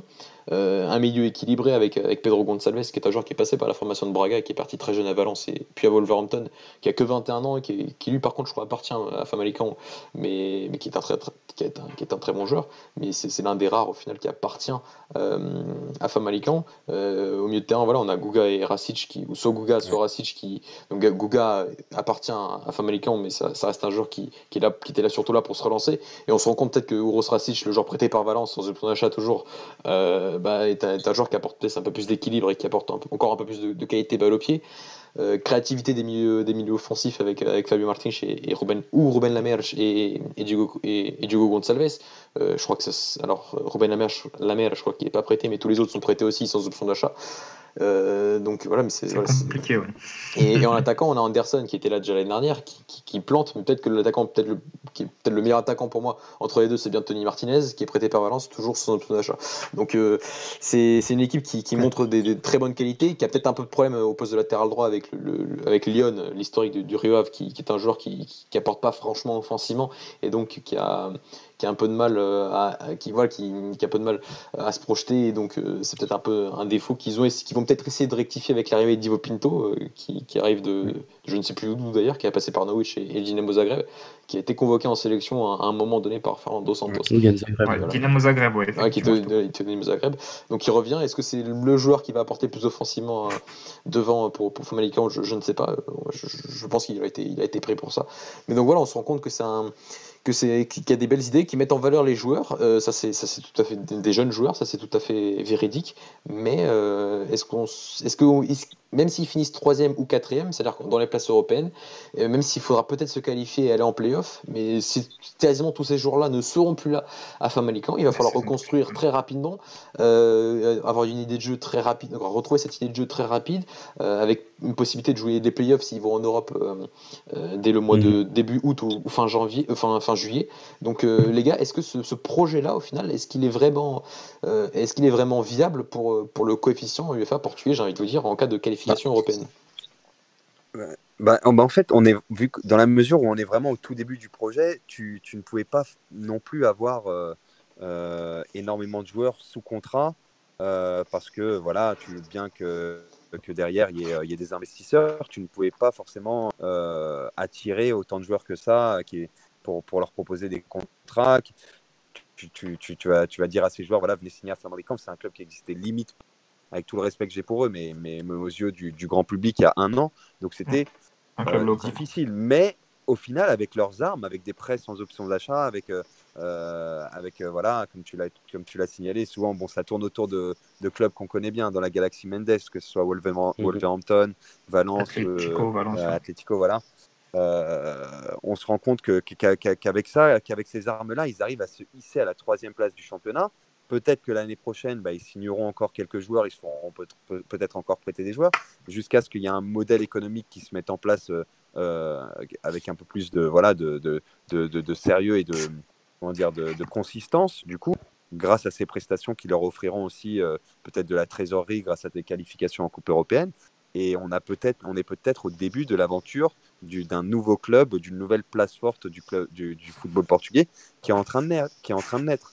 Après, euh, voilà, c'est toujours pareil avec les mécènes, euh, avec, euh, avec les investisseurs. On se c'est, c'est, pour ça que la DNCG existe en France notamment. C'est que le jour où ils s'en vont, et bah, toute la masse salariale et tout ça, les, clubs peuvent s'écrouler. On l'a, on l'a, vu dans, certains. Donc, moi, je m'interroge aussi, tout comme vous, sur la pérennité du, de ce projet. Mais, mais en tout cas, je pense que pour un début, ils font les choses relativement bien. Et tu l'as dit, de toute façon, aujourd'hui, on l'a vu avec un petit peu de recul qu'on a sur tous ces projets trading. Euh, est-ce que d'ailleurs Family Camp sera un projet trading ou non? Ça, on ne le sait pas. Mais de toute façon, pour que ça fonctionne, il faut que le sportif suive. Donc, euh, quoi qu'il arrive, euh, devra avoir des résultats. Et a priori, ça passe par, pour eux en tout cas, par, par du jeu. Donc, c'est tout bénéf pour le spectacle de la Ligue 1 Ouais. Moi, j'ai. Pour rebondir là-dessus, sur ce que disait Mathieu au niveau je, te rejoins, Raoul, sur ce que tu, disais, mais pour rebondir sur le, ranking de, notre pays, en, termes de ranking UEFA. Alors, moi, j'ai un petit exemple qui me vient en tête, c'est celui de Passe Forel, il y a quelques années. Mmh, quelle était la saison Ils ont fait une belle quatrième place. Troisième place. Troisième place, voilà. Troisième place. Ils ont fait un playoff euh, face au Zénith. Et la saison suivante, enfin cette saison-là, euh, ils, sont, ils sont descendus en deuxième division, il me semble. Euh, non, euh, non, ils ont, ils ont failli, ils ont joué les playoffs pour ne pas descendre. Ils ont, euh, ils, jouent les playoffs pour ne... il y avait c'était la saison où Boavista la saison ils jouent contre le Z. Ouais. D'accord. et la saison toute la saison ils ont beaucoup de mal. Et au final comme c'est la saison où Boavista donc c'est en 2014-2015 où ils doivent remonter en deuxième division. Donc au final il y a un playoff qui se joue entre le je crois le troisième de, de, D2 et Passos Ferreira. Et Passos Ferreira gagne ce, gagne ce match. Mais oui ça avait été une saison très très très compliquée. Voilà. Ça a été ça a été ça avait été une, saison très compliquée ensuite pour Passos Ferreira donc, euh, le ranking UEFA, alors moi je pars du principe qu'une équipe qui, se qualifie pour la Coupe d'Europe, euh, c'est son mérite, donc elle, doit la jouer à fond et il n'y a pas de problème là-dessus, que ce soit Famalicão, Riwa euh, ou quelque, quelque, autre équipe. Mais c'est vrai que pour le ranking, est-ce que ça va nous aider? Ça, j'en suis beaucoup moins certain.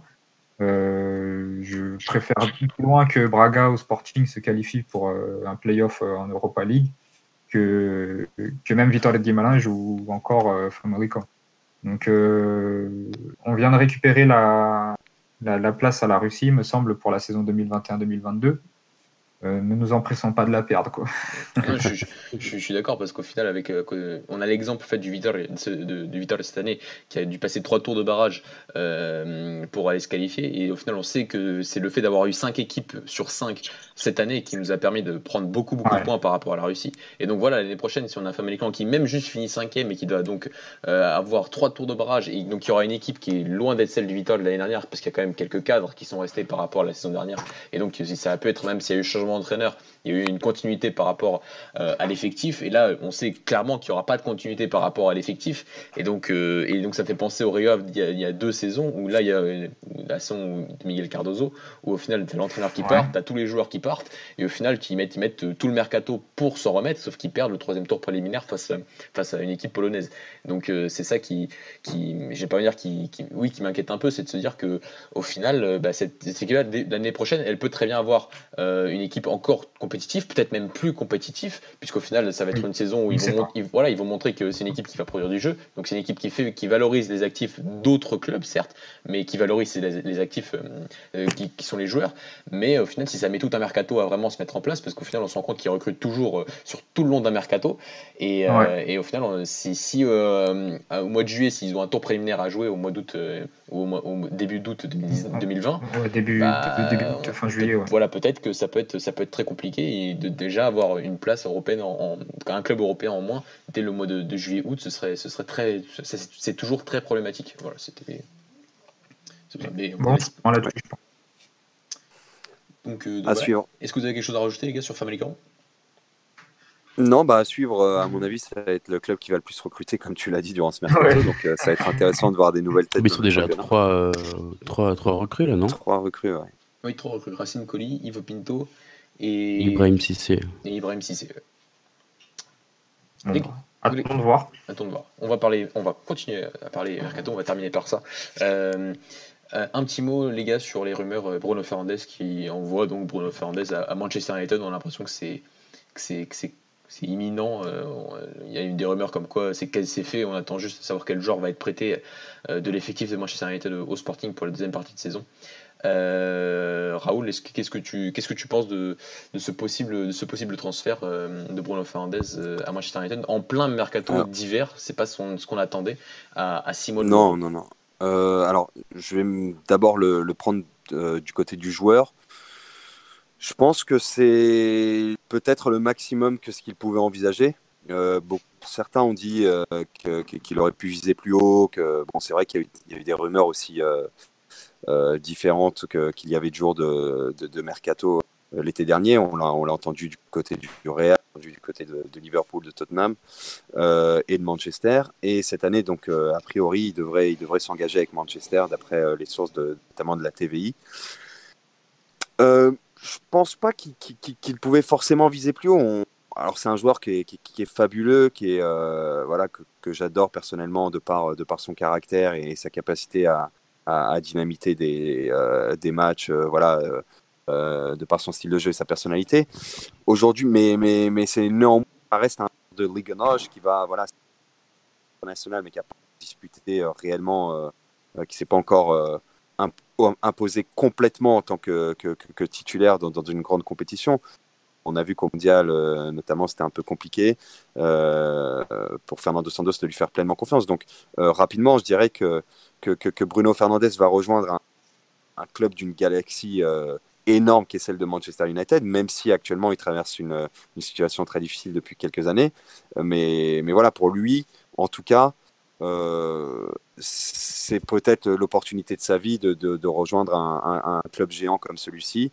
Et euh, après, sur le plan du jeu, déjà, voilà, ce que je voulais dire, c'est qu'il y a, des clubs dans lesquels il ne pouvait pas signer parce que de toute façon, son style de jeu ne correspondait pas. On ne l'aurait pas vu dans une équipe de, Pep Guardiola ou dans, une équipe qui, a un jeu plutôt de possession.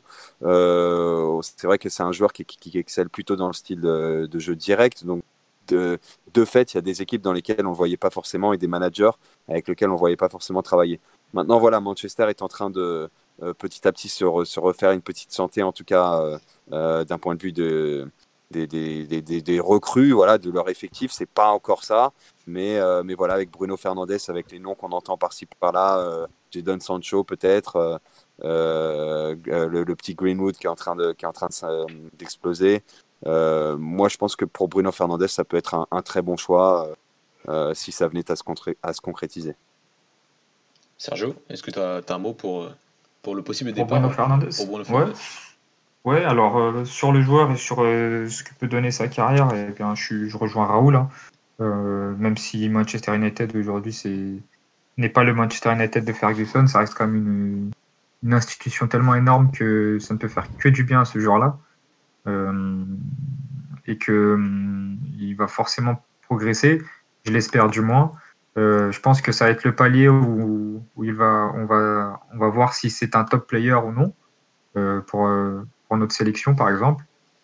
Euh, je pense qu'il peut, peut réussir à Manchester. Euh, comme disait euh, Raoul, c'est son style de jeu box-to-box avec beaucoup de coffres, beaucoup de courses. il est assez endurant.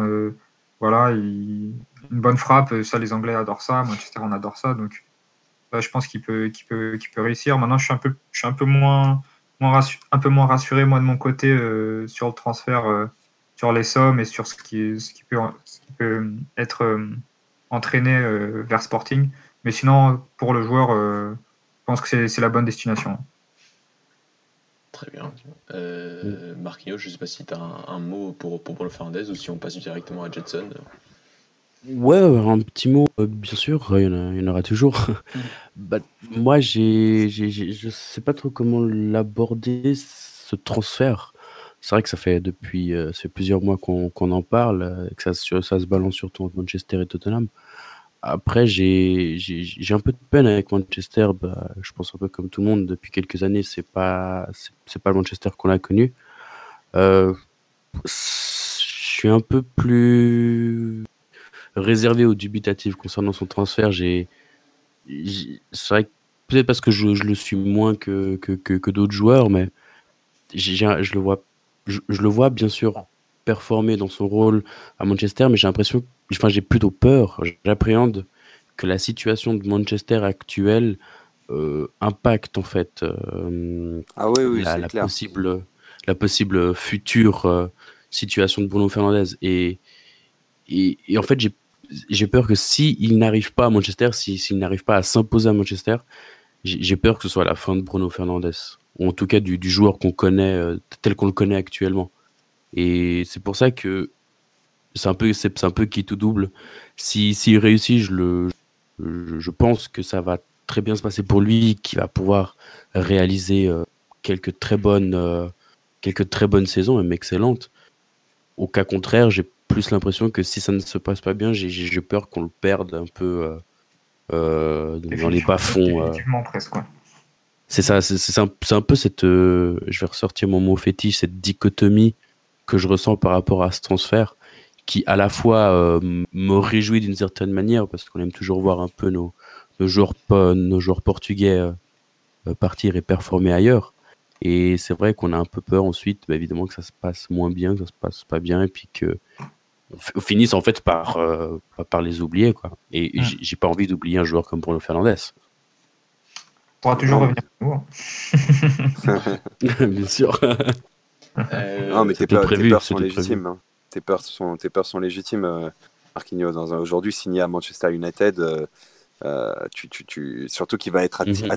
attendu comme le Messi là-bas.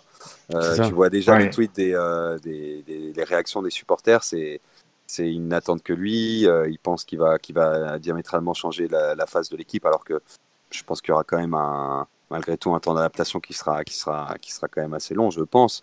Donc, euh, euh, attendons de voir. Et euh, c'est clair qu'il y a une part, de, une part de risque dans ce transfert, comme dans tout transfert en réalité. Mais c'est mhm. un joueur qui a l'air d'aimer le risque et qui, a, qui a des grosses corones, comme on dit, de, voilà, pour, qui, qui pourra peut-être s'éclater dans ce pays-là. À suivre. Même si, encore une fois, rien n'est fait pour l'instant. On attendra de l'officialisation. Rien n'est mhm. fait, fait, pour Bruno Fernandez, rien n'est fait non plus pour Jetson Fernandez, mais ça semble aussi euh, être, euh, être une, une, tendance comme quoi Jetson, qui n'arrive pas à s'imposer à Benfica, pourrait, euh, pourrait quitter directement Benfica pour, pour, pour l'Angleterre, mais pas pour n'importe quel club anglais. Tottenham, quand Chelsea a été intéressé, soi-disant. Là, ça me dirait que ça, ça, a l'air d'être le Tottenham de José Mourinho qui, qui s'intéresse à lui. C'est les, les, on parle d'un prêt d'un an et demi, on parle de, de, de montant de clauses de clause d'option d'achat assez incroyable pour, pour Jason Fernandez, on parle de, 65 millions d'euros. Donc, euh, c'est, ça, a l'air d'être un transfert assez, euh, pas bizarre, mais pour un joueur qui a du mal à, s'imposer, c'est ça, semble, ça, semble bizarre. Donc, je sais pas quel, quel est votre ressenti par rapport à, ce, possible transfert de Jetson en Angleterre et notamment à Tottenham? Bah, moi, je, dirais que le mot qui, vient euh, tout de suite à la tête, c'est, c'est inattendu. Euh, la destination et le montant du transfert. Euh, si je partageais les, doutes au sujet de Bruno Fernandez, plus au sujet de Jetson, c'est vrai que c'est assez étrange de voir un joueur qui n'a pas encore, on va dire, assuré sa place dans notre championnat, s'envoler vers des, destinations aussi, de, aussi haut niveau. Donc, je ne sais pas trop quoi en penser. Euh, je vais prendre la parole à ce sujet. Euh, voilà ce que vous pensez sur euh, ce qu'il peut donner à, Tottenham dans l'effectif, dans, le jeu de Mourinho. Oui, bah, c'est vrai que l'argument, il n'a pas réussi à s'imposer à Benfica et par à Tottenham va beaucoup sortir et selon moi peut, clairement s'entendre parce que c'est encore une, un, niveau au-dessus. pour ma part, je me souviens d'un Jetson en jeune qui était un joueur euh, très agréable. Finalement, on n'avait peut-être pas le style de jeu qui correspond à, Bruno Lage. Donc euh, là, on va le voir dans une équipe qui lui conviendrait peut-être mieux euh, au niveau du style. Après, voilà, c'est c'est un autre sujet, mais, mais, mais, quand on voit ce que, ce que propose Mourinho depuis son retour, ça, laisse des doutes sur, sur ce que Jetson va pouvoir va pouvoir apprendre dans le jeu avec lui. Mais, mais bon, euh, encore une fois, euh, mon optimisme me fait dire que voilà, il, va signer un an et demi là-bas. Il aura le temps de. Ça va être comme un nouveau départ pour lui. Et euh, comme tu l'as dit, Sergio, c'est un, un, transfert qui est très surprenant, mais on espère que ce joueur ne se perdra pas parce que, encore une fois, pour tous ceux qui l'ont vu en jeune, c'est un, un joueur très, très sympa à regarder, très bon dans, dans, son registre et peut-être qu'il trouvera en tout cas un championnat qui, correspondra peut-être plus à ses, euh, euh, à ses aptitudes. Marc, est-ce que. Je sais pas ce que t'en penses, Mathieu.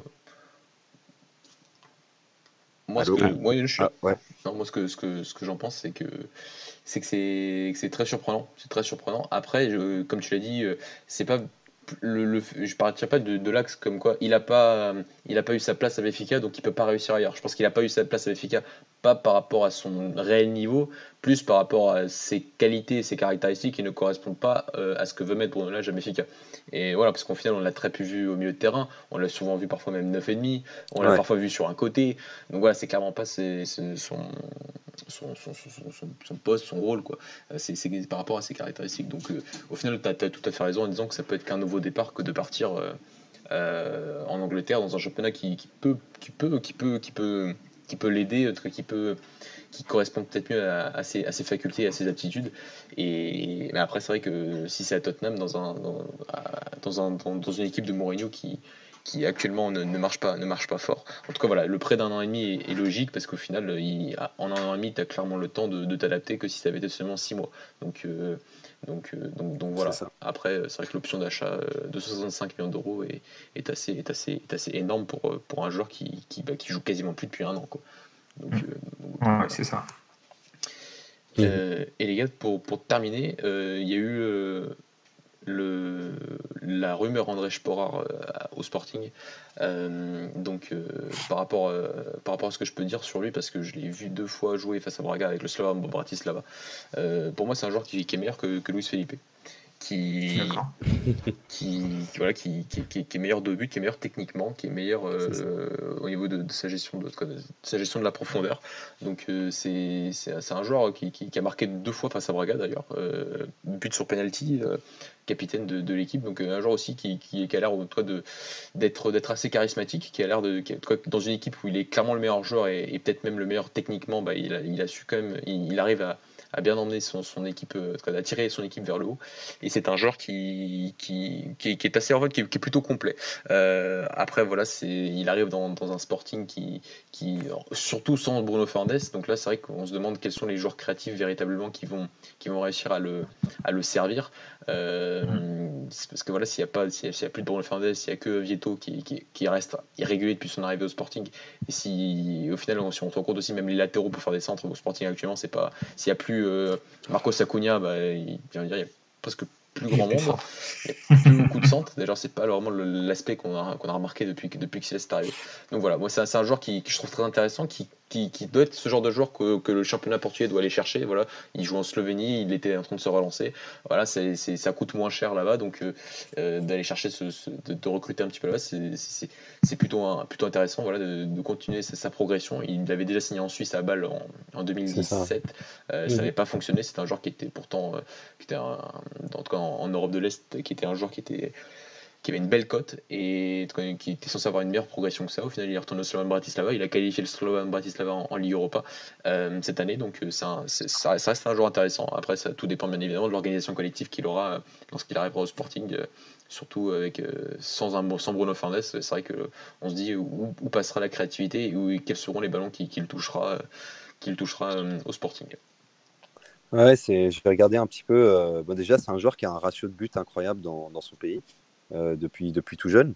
Et euh, effectivement, ça a l'air d'être un joueur qui est élégant, en fait, qui est, qui, est, bon en remise, qui joue des deux pieds, prend toujours l'information avec euh, un peu le, ce qu'on appelle le port altier, c'est-à-dire toujours la tête haute. il n'a pas l'air, en revanche, hyper puissant, mais en revanche, il, prend souvent le dessus sur les défenses grâce au placement de son corps. C'est un joueur fin en réalité et, comme tu as dit, assez charismatique de ce que j'ai pu voir. Donc euh, ça, ça, pourrait être intéressant, ça pourrait être effectivement une belle recrue. Euh, euh, voilà, à voir maintenant s'il si, réussit dans, dans, notre sur la twittosphère, on l'assimile un peu à Ricky Volskinskiel, pardon, qui, qui joue à Sporting. Donc, mhm. ça, qui aussi joue à balle. Dis, ouais. Okay, qui, aussi joue à balle, ouais. marqué. Donc, ouais. ouais, en plus, ouais, c'est vrai. Van a beaucoup marqué quand même au Sporting. Donc, donc hmm. s'il a le, même rendement actuellement, parce que c'est vrai que, que Luis Felipe est un, un, joueur qui peut être intéressant, mais mais euh, mais il manque un peu de finesse, on va dire. Un peu de euh, finesse et, voilà voilà. C'est un bon ça on va dire. Bon les gars, je crois qu'on est qu'on est qu'on est complet. Ouais. Donc, il y avait le peut-être le joueur du ouais, le, genre du week-end, moi j'avais nommé, quoi, comme toi, Paulinho, comme toi, Raoul, j'avais nommé Paulinho. ouais, ouais, pareil, mais, voilà. mais c'est Gelson qui l'a emporté a priori. selon le groupe. donc Gelson Martins qui a, réalisé un, un, gros match hier au Parc des Princes face avec avec Monaco face, face au PSG lors des débuts de Robert Moreno.